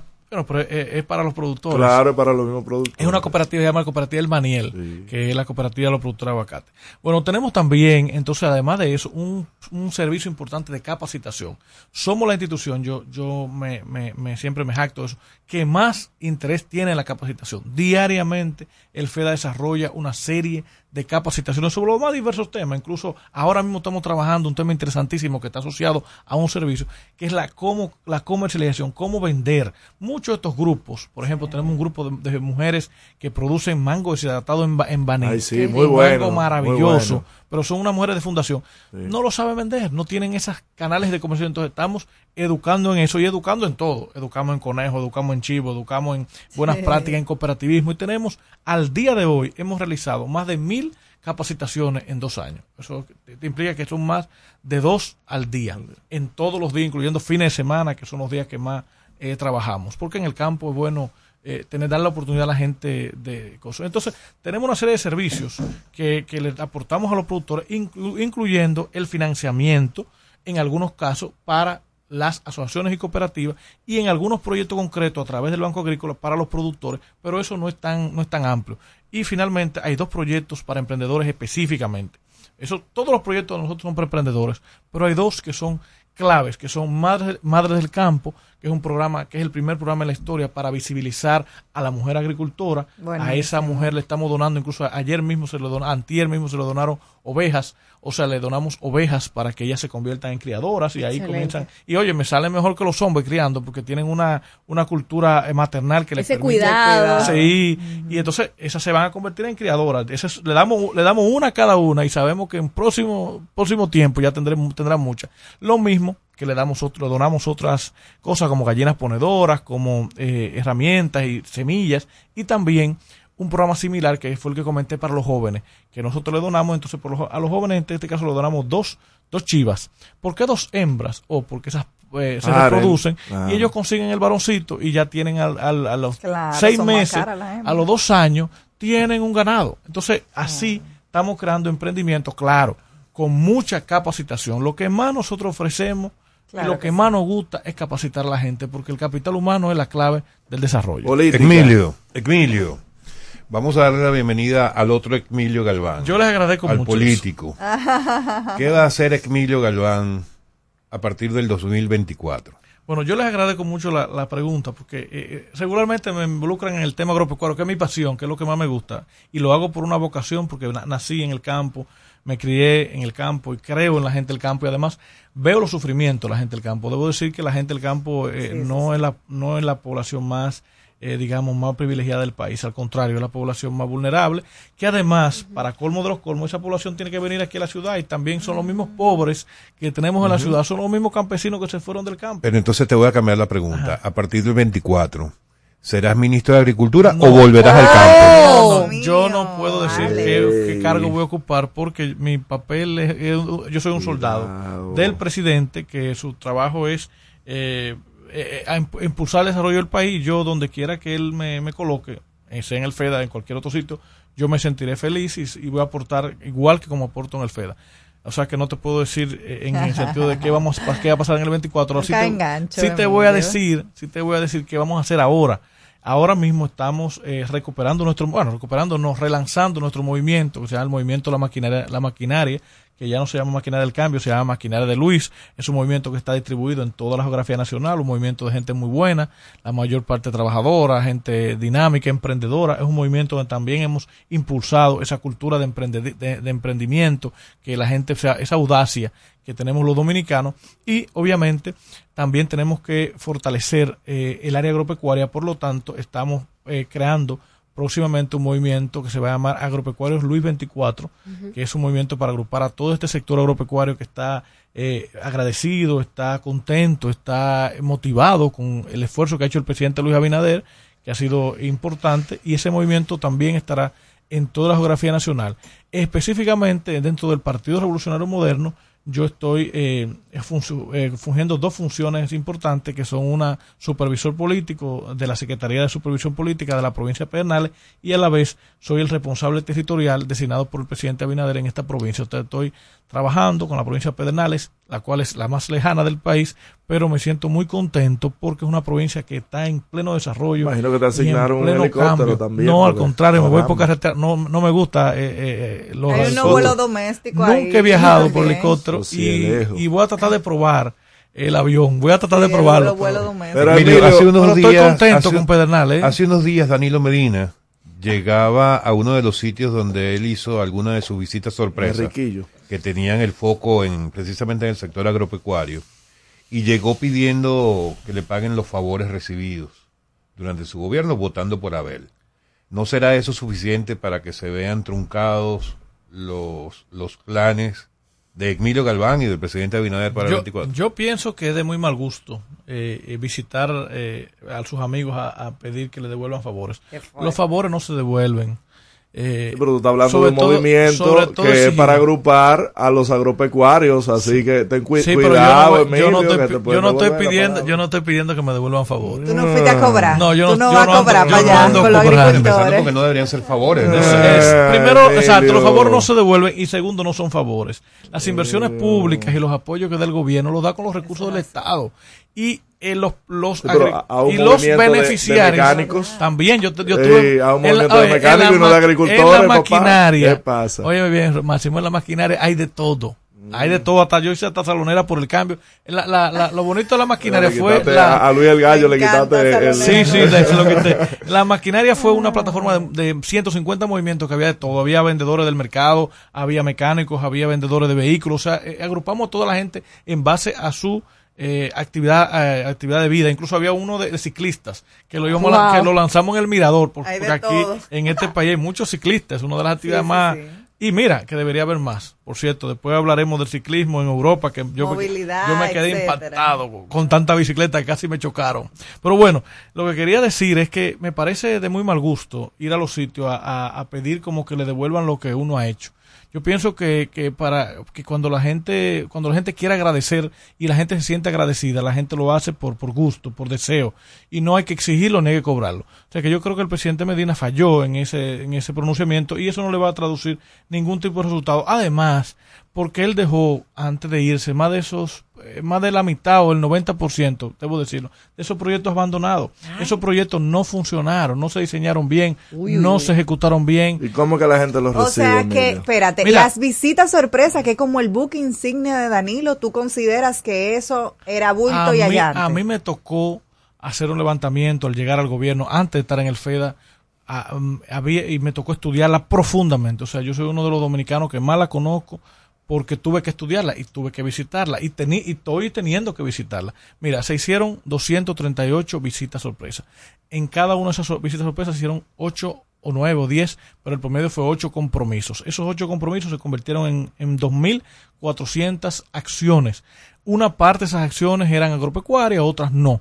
Nosotros nos enfocamos en desarrollar todas las que, en estudiar todas las que eran productivas. Y a la fecha del año 2020 y u- 2020, cuando hicimos el levantamiento, llegando al gobierno, nos, en- nos encontramos que más del noven- el 80% en ese momento, el 85% de las eh, totales estaban en plena eh, quiebra.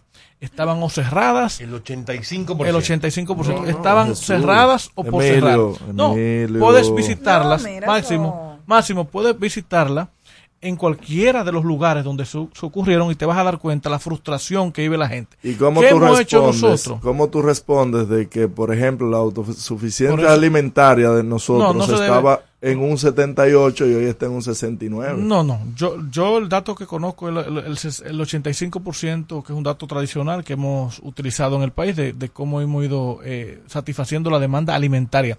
Pero eso también hay que, hay que matizarlo mucho, porque es que eh, nosotros como país tenemos una gran importación de algunos productos alimentarios que no podemos, que no producimos en el país, aunque pudiéramos producir un poco, pero que consumimos tanto, por ejemplo, el caso del maíz y la soya, que definitivamente tendríamos que tener cinco Repúblicas Dominicanas para poder sembrarla eh, por la extensión que necesitaríamos de terreno. O sea que nosotros somos un importador de alimentos, pero ¿de qué tipo de alimentos? Importamos más que nada alimentos eh, para procesar y consumimos alimentos procesados. En este caso consumimos el pollo que producimos a partir de la- del maíz y la soya. O sea que en materia alimentaria la República Dominicana ha ido aumentando. No podemos, no podemos negar que el, el país ha ido creciendo con grandes debilidades, hay que decirlo, con grandes obstáculos, pero también con grandes eh, eh, déficit de políticas públicas que nosotros ahora en el gobierno hemos ido sustentando. Por ejemplo, yo lo, que yo te expliqué aquí, no había producción de coco antes que llegáramos nosotros en el FED. O sea, había producción, lo que no había era apoyo a la producción. Aquí el, el sector, el subsector cacao estaba muy débil en materia de que no había un, un estímulo y ahora ya está teniendo un apoyo eh, importante. Los demás sectores también, a través del Ministerio de Agricultura, por ejemplo, con el caso de la ro- roturación de la tierra, con el caso de la, de la tecnificación, también se han ido trabajando. O sea, nosotros como país hemos ido avanzando en materia agropecuaria y no creo que la su- autosuficiencia alimentaria tenga nada absolutamente que ver con ese proceso de la visita sorpresa, porque si, si nos fuéramos a estudiarlo, yo te pudiera, yo te pudiera, me pudiera pasar el día entero aquí hablándote de cada uno de esos casos, pero te, te dijera que fueron unas acciones muy coyunturales, muy particulares, muy específicas y que nada, en nada impactaron, aisladas. muy el problema aisladas. es que no son, no son políticas públicas. Exactamente, dices, era una Que improvisación. no tienen continuidad. No había una, una visión de, de- de sector cuando se intervenía, no había una articulación interinstitucional. Por ejemplo, yo evalué más de 60 proyectos a los ganaderos y yo sé que el Conaleche ni la Dirección General de Ganadería en ese momento estaban involucrados. Todo se hacía a través del FEDA y lamentablemente el FEDA no tenía las competencias para poder desarrollar un proyecto de ganadería sin contar, por ejemplo, con la Dirección de Ganadería en materia de sanidad animal. Entonces, ¿qué pasaba con los animales? Bueno, hoy, al día de hoy, esos 60 proyectos ganaderos, hay 50 que no, las vacas no aparecen, de que se murieron o lo que sea. Wow. Y evidentemente pasó con todos los sectores.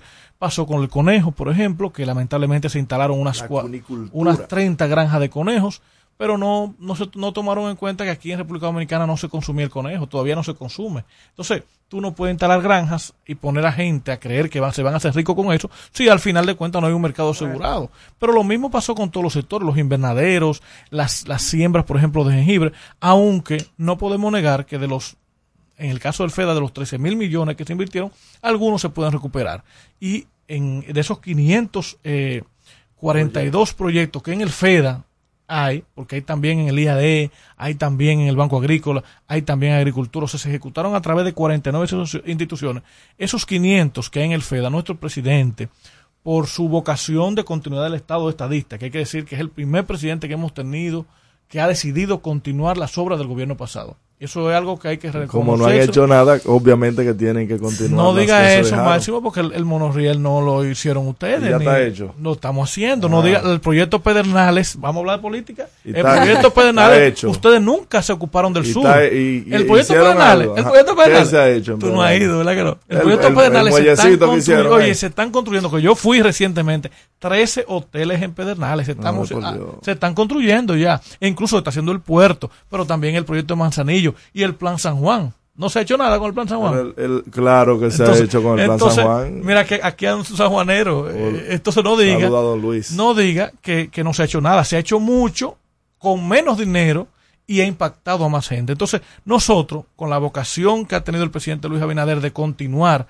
el Estado, nosotros hemos decidido continuar y rescatar todos esos proyectos porque nosotros creemos en la gente. Nosotros sabemos que la gente fue engañada, que fue estafada, que le mintieron y nosotros estamos dándole la cara con los pocos recursos que tenemos, hay que decirlo, con mucho menos recursos que, con- que lo que ellos contaron, respondiendo. Y hemos rescatado más de 50 de esos proyectos. De hecho, ya yo tengo dos que voy a entregar en Asua, que da mucha pena, porque eh, mira estos dos casos. Un grupo de productores de café los pusieron a sembrar café, muy bien. Eh, no es el rol del FEDA, porque el FEDA su rol más que nada es esos sectores que estaban olvidados y no los sectores que tradicionalmente el banco financiaba, porque mejor financialo por el banco que tiene más recursos. Pero bueno, lo pusieron a sembrar café y al final no le entregaron los recursos a- a- adecuados y ahora tengo yo que volver a entregar los recursos. Pero en el caso, por ejemplo, de ASUA también, que agarraron una asociación en Sabana Yegua y a mí me dio un dolor profundo cuando yo visité las plantaciones y vi, y vi la- las caras de esos productores porque le tomaron sus parcelas que producían plátano ellos, que tú sabes que es un sector que Sí, deja sí. dinero, Sí. y le pusieron a sembrar mango, pero no lo enseñaron Qué a sembrar mango. Y no, y no, y no se dieron cuenta que el mango dominicano, que por cierto, un día podemos hablar de mango muchísimo, es un mango que ya está sobreproducido. Sí. Tenemos una sobreproducción de mango los vanilejos. Falta mercado. No, no es que falta mercado tampoco, es que hay demasiado mango. Mira, el crecimiento de las exportaciones de mango ha sido triple, cada año se duplica. O sea, tenemos se un pierde mucho, Se mango. pierde porque es demasiado mango. Y, sin embargo, los niños no reciben lo que reciben en un Es en- en No, no, ya no, no, ya hace tiempo. pero te digo que No, que te en el gobierno tuyo, en el gobierno tuyo sí había jugo, que no era jugo nada, pero en este gobierno se eliminó el jugo gracias a la lucha de nosotros los ganaderos. Y se está ya no hay jugo. Agua se está dando. No, se está dando leche. Agua con pan. Leche que, por cierto, Se es produce. de los productores nacionales. Entonces, no, los cambios se están viendo, Mm. eh, Máximo, y gracias a Dios, eh, en el caso, por ejemplo, vuelvo y te digo, de la visita sorpresa, de esas acciones que está haciendo el presidente Medina, son las que le, sa- le están haciendo bajar mucho más a- al pobre candidato del PLD, que yo creo que, Pobre. va, que va hoy por un 12. Pobre. Que va hoy por un No, 12. no, póngale lo que quieran. Entonces, esas Nos acciones. Mayo. Acciones. No, pues no podemos ver ahora. No, no, es La mayo. encuesta hasta ahora. Es mayo. Estamos 60 a 12. No, no, ponga Gracias, 80. Emilio. Muchísimas gracias, por acompañarnos el día de hoy. Amigos, ha sido Emilio Galván, director ejecutivo del Fondo Especial para el Desarrollo Agropecuario FEDA, en No Se Diga Más. Al regreso, más información en No se diga más. Top Latina. Yo estoy creciendo fuerte. Yo, creciendo bella, Con Chocorrica. con chocorrica. Con Chocorrica. Qué cosa buena. Yo estoy como un torito. Y yo, como una estrella, En nuestra casa tomamos todos Chocorrica. ¡Qué cosa buena! Cuando nos cuidamos unos a otros, hay comunidad. Donde hay comunidad, hay más oportunidades. Donde hay más oportunidades, se vive mejor. Por eso en Grupo Punta Cana trabajamos diariamente de la mano con nuestra comunidad, con proyectos que garantizan el acceso a salud y educación, promoviendo la cultura y el respeto por el medio ambiente, porque el verdadero desarrollo solo es posible cuando es para todos. Grupo Punta Cana con la comunidad. Descubre más en www.grupopuntacana.com.do. Déjate atrapar, déjate, déjate atrapar por el patatú, por el, por el patatú. Déjate atrapar, déjate atrapar por el patatú, por el, por el patatú. Llegó el Patatús, 15 días para dejarte atrapar por miles de ofertas. El Patatús. Jumbo, lo máximo. Que ahora el agua potable llegue a casa de Miriam y de dos millones de hogares más, lo logramos juntos. Gobierno de la República Dominicana. Entérate de más logros en nuestra página web juntos.do.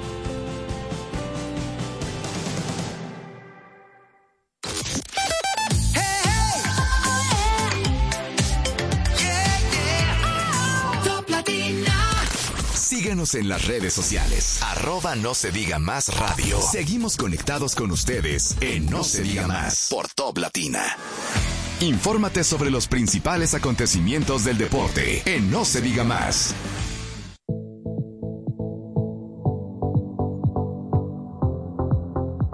Amigos de vuelta en No se diga más a través de Top Latina y llegó el momento un poco tarde hoy para lo que tenemos acostumbrados, pero Robert lo agarró el tapón seguramente.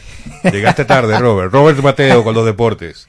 Buenos días. No se lleven de Alex. No se lleven de Alex. No, no me agarro el tapón. Eh, señores, eh, qué buen fin de semana. Arrancó Lidón. Yo creo que eso es lo más emocionante que tenemos eh, eh, por mucho tiempo. La pelota dominicana ya desde aquí hasta por ahí de febrero estaremos hablando muchísimo de béisbol y de béisbol caribe, porque la liga profesional de la República Dominicana arrancó con buen pie en unos cuantos partidos incómodos por lluvia, el jueves fue el día inaugural, se tardó mucho en jugarse aquí en, aquí en el Quisqueya por, el aguacero que cayó. Y parece ser que el agua persigue al Licey porque los partidos que ha jugado el Licey aquí ha llovido. Ayer amagó con llover, pero fue un juego muy emocionante a pesar de que pasó 9 a 5 entre los Tigres del Licey y los Leones del Escogido. Eh, los Tigres se llevaron el encuentro, ahora tienen dos victorias, dos derrotas, el mismo récord que el Escogido, que ha perdido los últimos dos después de arrancar 2 y 0.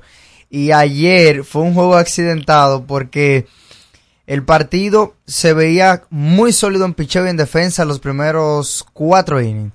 En el quinto, por ahí empezó a tambalearse la defensa del escogido. A Junior Lake lo torearon, una pelota que nadie sabe cómo fue que él, la perdió de vista. Eh, el Licey aprovechó muy bien los errores del escogido. Framil Reyes fue un desastre en el right field. Eh, Héctor, Rod- Héctor Rodríguez dio un cuadrangular. Hizo todo bien menos pisar el home. Algo que pocas veces se ha visto aquí.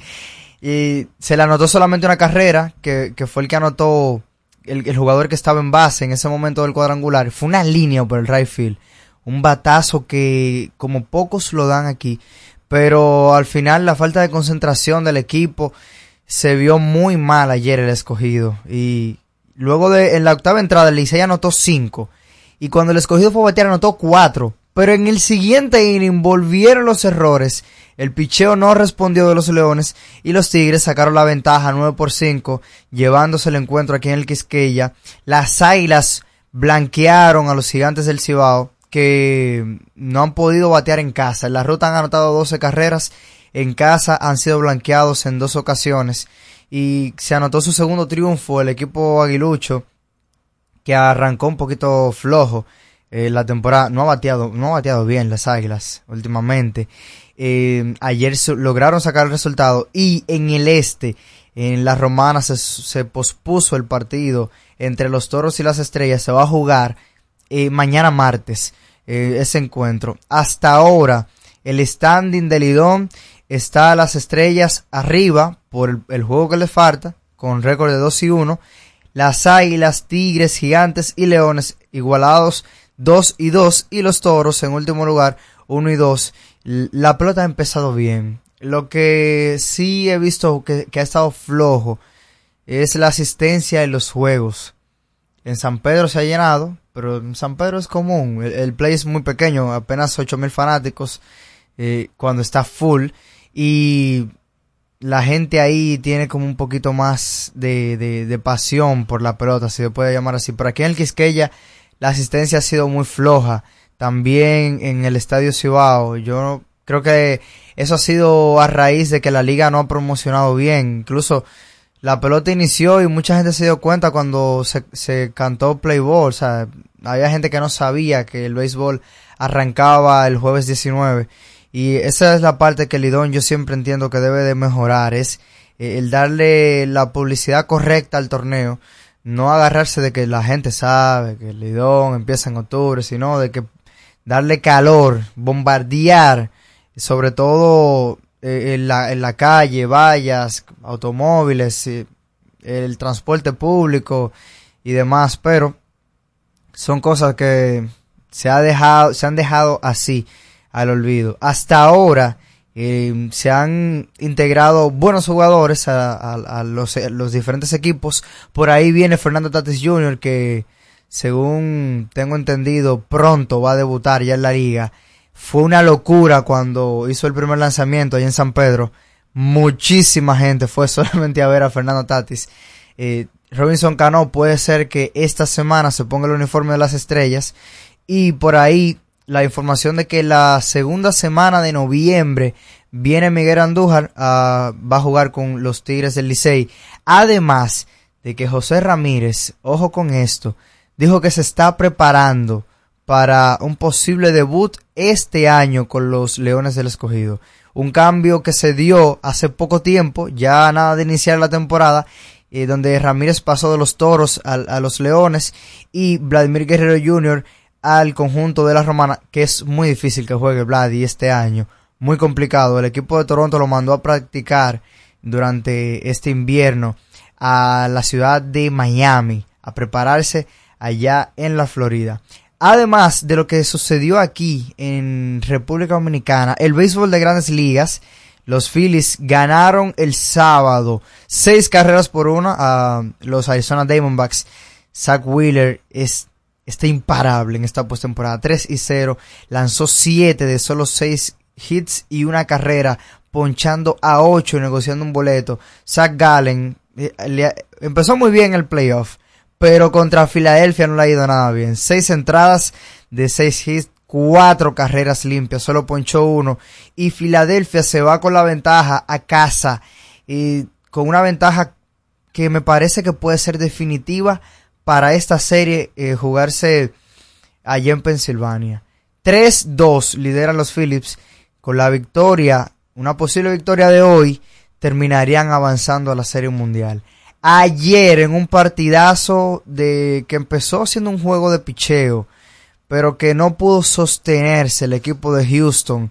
Volvió a perder el dominicano Framber Valdez, que no le ha ido nada bien en esos playoffs. Tiene récord de 0 y 3. Ya otra vez le batearon en cinco entradas. Cayó con tres carreras, ponchó a seis, dos bases por bolas. Fue castigado, no como en el partido anterior, pero lamentablemente tuvo la, la, la mala suerte de que Houston se enfrentó a un Nathan Iovaldi que viene encendido. Seis y un tercio de dos carreras, cinco hits, ponchó a cuatro y ahora tiene cuatro y cero en playoff.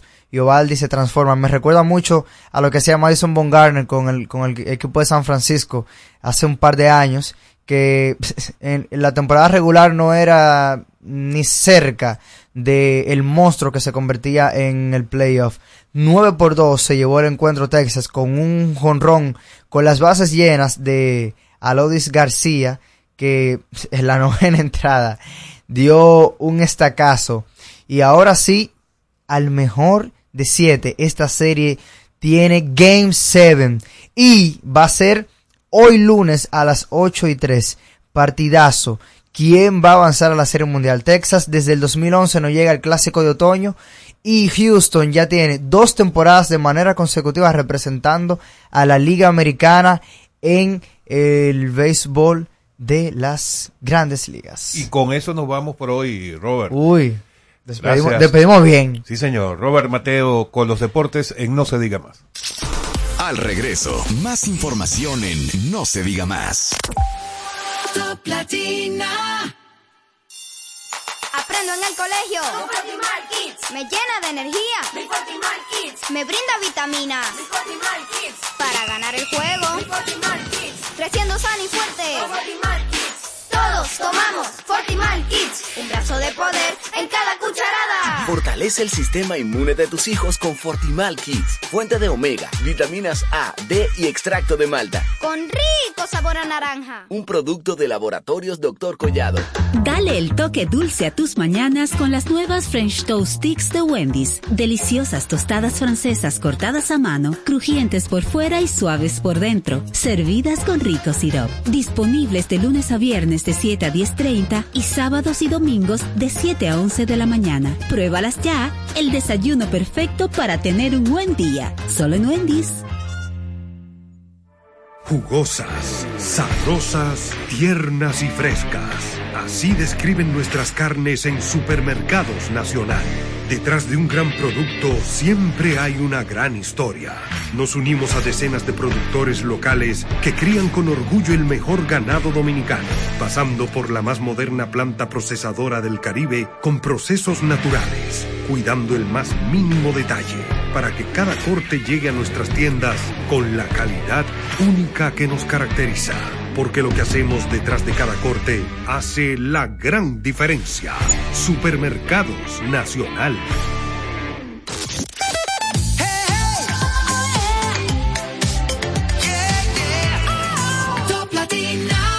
Interactúa con nosotros 809-542-1017.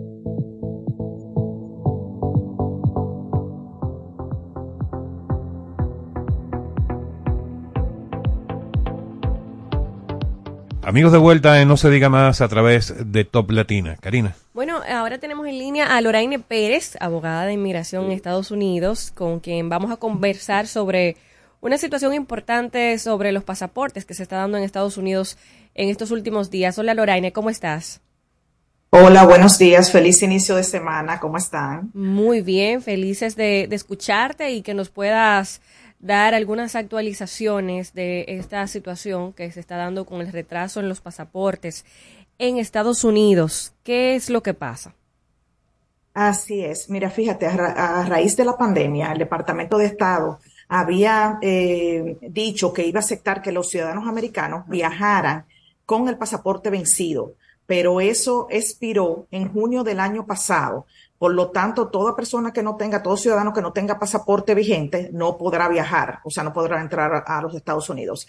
Eh, pero eso hizo, obviamente, que muchísimas personas que estaban, que no habían hecho la solicitud de pasaporte lo hicieran el año pasado y el, básicamente el Departamento de Estado rompió récord, emitieron 24 mil, eh, 24 millones de entre pasaportes y tarjetas de viaje eh, en el año fiscal migratorio. Entonces, claro, estamos diciendo que eh, eso nunca se había visto en los Estados Unidos, eso, eh, en la historia de los Estados Unidos, y por lo tanto, muchas personas tuvieron que que esperar bastante para poder obtener un pasaporte. De hecho, muchas personas que tenían vacaciones planeadas en el, en el verano no pudieron hacerlo. Y eh, a raíz de esto, el Departamento de Estado ha dicho que a partir de las aplicaciones que entren, a partir del 2 de octubre, van a tener tiempos de espera. Cuando es la vía acelerada, va a ser de cinco semanas a siete semanas y cuando es la vía regular, va a ser de ocho semanas a once semanas. Pero eso es de las aplicaciones a partir del 2 de octubre de este año. Wow, la, verdad es que me sorprende muchísimo esta situación porque aquí en República Dominicana nos vimos con un escenario similar, o sea que este tema de retrasos en pasaportes es una situación a nivel mundial. Eh, eh, ¿Se da en Estados Unidos por el mismo tema de los materiales o hay otros motivos? Eh, me creo que más que los materiales habrá sido por la cantidad de personas que aplicaron. Eh, como te digo, dos años que las personas podían viajar con los pasaportes vencidos y también a raíz de la pandemia. Eh, eh, estamos hablando de 24 millones de aplicaciones. O sea, en la historia de los Estados Unidos eso nunca se había visto en un año fiscal migratorio que empieza en octubre primero y termina en septiembre 30. Y, y me parece que es más que muchas personas que no estaban viajando o, o las que tenían los pasaportes vencidos, como te digo, eh, eh, decidieron renovarlos y, y todo el mundo está- empezó a viajar más este año, sobre todo eh, a raíz de la pandemia. Entonces creo que fue la cantidad de personas más que eh, eh, la falta, tal vez no estaban preparados con la- el personal para, para, para hacer esto. Hay una, una inquietud permanente de muchas personas que hacen su cita para, para evaluarse ante la- el consulado. ¿Hay mecanismos para uno poder adelantar estas citas? Tú sabes que por el mismo tema de la pandemia, a veces te, la, te sale que te toca en el 2024 a final, etcétera, etcétera. Pero ahora tenemos mecanismos para que nos hagan un adelanto. Mira, no. Y esa es la pregunta que todos los clientes de todas partes me llaman para decirme, ¿puedo adelantar una cita?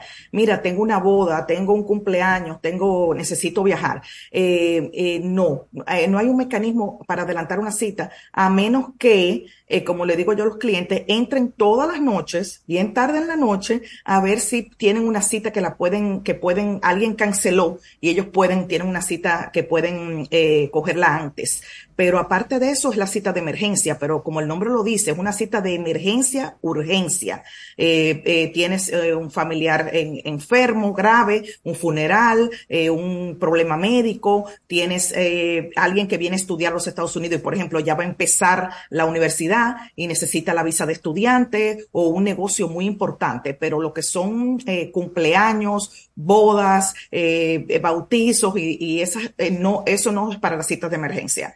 La única forma que digo que no es, que no sea cita de emergencia es simplemente entrar todas las noches y ver que en tu perfil y ver si hay una cita antes de la que tienes prevista y, tratar, y tratar de, cogerla. ¿Y tú crees que esta, que esta situación en algún momento se va a subsanar, regularizar, que en vez de esperar años, eh, lleguemos al tema del mes o los dos meses de espera? Mira, sí, lo que sucede es que, que esto muchas personas no lo saben y por lo que estamos, eh, por lo que está pasando el Departamento de Estado ahora mismo, es que a raíz de la pandemia, muchas personas dejaron de trabajar en el Departamento de Estado. Y para entrenar una persona que pueda trabajar en la embajada, toma hasta un año y medio para ser entrenado. O sea, no es que ellos van a tomar cualquier empleado de la calle, vengan, vengan a trabajar para, para la embajada, para el Departamento de Estado. Entonces, claro, eso ha hecho que estén escaso de personal y eso es lo que está haciendo los retrasos tan grandes en las citas en la embajada. Eh, es falta de personal prácticamente. O sea, no han podido, eh, todas estas personas que salieron, como te digo, a raíz de la pandemia, no han podido recuperarlas, no han podido entrarlas nuevamente al, al Departamento de Estado porque es demasiado tiempo que toma el entrenar una persona. Es un año y medio estamos hablando que es bastante. Es verdad, Lorraine, que cuando uno entra de madrugada, así, hay forma de adelantar la cita, porque siempre hay como unos tips eh, que no hay algunos tips secretos que uno pueda tener ahí guardaditos. Sí, eso es lo que les comentaba, o sea, entrar bien tarde en la noche, porque hay, hay personas que por H o por R cancelan una cita y se abre un cupo. Entonces, entrando bien tarde en la noche, es lo que yo le digo al cliente, entren todos los días bien tarde en la noche, a ver si encuentran un cupo que ha sido cancelado y ustedes pueden, pueden escoger ese cupo. Bueno, ahí, ahí está ese truco importantísimo. Bueno. Ah, toca darse una trasnochada quizás, pero a lo mejor vale la pena. Por varios días hasta que consiga la fecha que quieres, o por lo menos mucho más cercana de la que tienes. Loraine, cuéntanos cómo podemos contactarte y enterarnos de más recomendaciones y también si queremos consultar contigo. Mira, eh, eh, tengo eh, vía WhatsApp eh, o por las redes sociales, por WhatsApp es 305-740-9630. Debido a que tengo muchas preguntas de, de mi gente allá, hemos abierto un WhatsApp también, eh, una línea ya en Santo Domingo, que es el 829-345-9256. Y por las redes at Intercon Law. Bueno, ahí están los contactos de Loraine para todos los interesados en obtener más información sobre sus citas y cualquier inconveniente en temas migratorios. Ahí está Loraine a la orden. Gracias, Loraine. Gracias. Gracias a ti por Gracias todos a estos ustedes datos. por la invitación. Será Bien, hasta gracias, mañana. Loraine. Bueno, se nos fue el tiempo por hoy. Mucha política, muchas noticias, pero ya será hasta mañana martes. ¿20 cuánto? 25. Mañana- 24, mañana 24, martes 24. 24, 24. de octubre del año 2023. Será hasta mañana. Bye, bye. No se diga más. Una revista informativa con los hechos noticiosos que marcan tendencias en el país y el mundo por Top Latina. A esta hora, RTN te informa. Esto es lo que debes saber. Abinader pide a aspirantes del PRM actuar con transparencia. Imponen 18 meses de prisión a cuatro imputados en la operación Búho. El PLD oficializa la candidatura presidencial de Abel Martínez, quien presenta plan de soluciones en cinco ejes de transformación. Ocho partidos ya han proclamado a Abinader como candidato para las presidenciales. Víctor Suárez renuncia al PLD porque no se siente identificado con candidatura de Abel. Bloque Institucional Socialdemócrata proclama a Leonel Fernández y anuncia va para la calle hasta mayo. 30.000 viviendas intervenidas en jornada contra el dengue. Padrón electoral cerró el sábado para las municipales con 8.103.291 votantes. Para las emisoras del grupo RTN, les informó Elizabeth Márquez. Top Latina. En Top Latina, esta es la hora. Son las 9. Presentada por Universidad Guapa, donde estés y cuando puedas, estamos. En este momento hay una persona que puede alcanzar su sueño gracias a Guapa, porque Guapa te da la facilidad de estudiar a cualquier hora y desde donde estés. Universidad Guapa, donde estés y cuando puedas, estamos. Se te nota que eres un ganador. Y este podría ser el año en el que ganas con el cero de oro. En APA, por cada 500 pesos de incremento o 5 mil pesos de mantenimiento en tu balance, generas un boleto para participar en el cero de oro y ganar un apartamento, premios en efectivo o aumento en la tasa de tu certificado. Son más de 100 ganadores. Participa, porque el que ahorra siempre gana. Busca consejos de cómo ahorrar en el gran manual del ahorro. Registrado por Proconsumidor bajo el número CRS 0568-2023. Edelife presenta Los Inigualables, la Z y la L, Zion y Lennox. Con su nueva gira internacional, interpretando todos sus éxitos, Zion y Lennox. 4 de noviembre, Anfiteatro Blue Mall Punta Cana, Zion y Lennox. Boletas en Huepa Tickets. Porque lo primero es lo primero. Delante de unos maravillosos hijos, siempre hay deliciosos platos y exquisitos postres. Y detrás una magnífica chef que sabe sorprenderles cada día porque siempre tiene delante la leche de coco la famosa, fresca, natural y tan nutritiva. Leche de coco la famosa, porque lo primero es lo primero. De la famosa, claro. La famosa, lo más natural. Calidad avalada por ISO 9001-2015. Ahora le damos un break a los comerciales. Recargamos una nueva hora con lo más top de la música latina en el siguiente bloque musical. Presentado por La Famosa, lo más natural. Todo el apartamento huele a tu perfume. A tu recuerdo nunca pude hacerme inmune. Tu lado de la cama sigue ahí vacío. Y tu cepillo de dientes bailando bachata con el mío. ¿Cómo hago para escaparme de este frío? Como Alejandro Corazón partido. En mi cabeza me dejaste un lío. Yo solo sé que como tú no hay otra que sepa tatuarme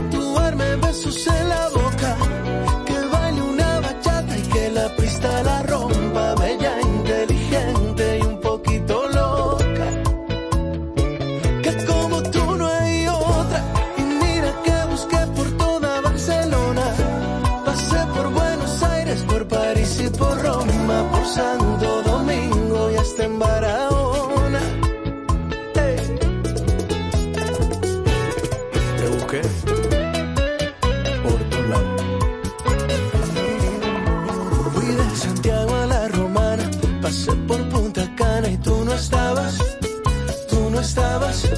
Me fui de Río hasta La Habana, volví a Copacabana y tú no estabas, tú no estabas. Dime por qué te escondes si te quiero ver. Esperando tus besos se me seca la piel. Tu lado de la cama sigue estando vacío. Y tu cepillo de dientes bailando bachata con el mío. ¿Cómo hago para escaparme de este frío? Corazón partido.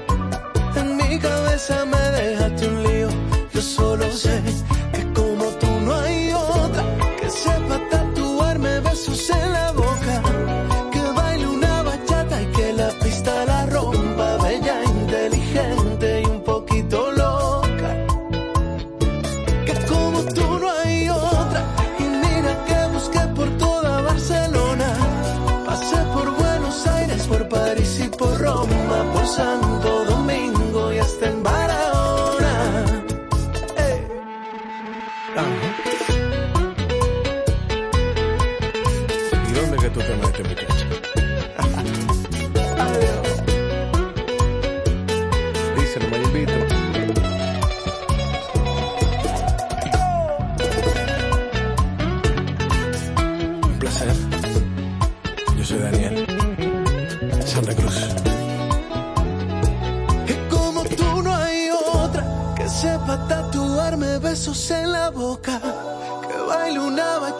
Que la pista la rompa. Bella, inteligente. Esta semana sin verte me parecieron años. Tanto te quise besar que me duelen los labios. Mira que el miedo nos hizo cometer estupideces. Los dejo sordos y ciegos tantas veces. Y me después de la tormenta, cuando menos piensas sale el sol, de tanto sumar, pierdes la cuenta, porque uno y uno no son dos. Cuando sale el sol.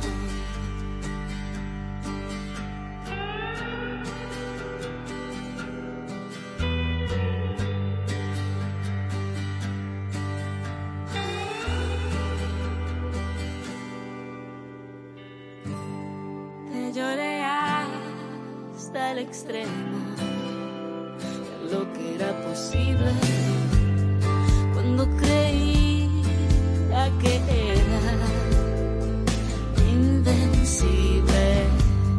no hay mal que dure cien años, Mi cuerpo que lo aguante. Y lo mejor siempre espera. A ver.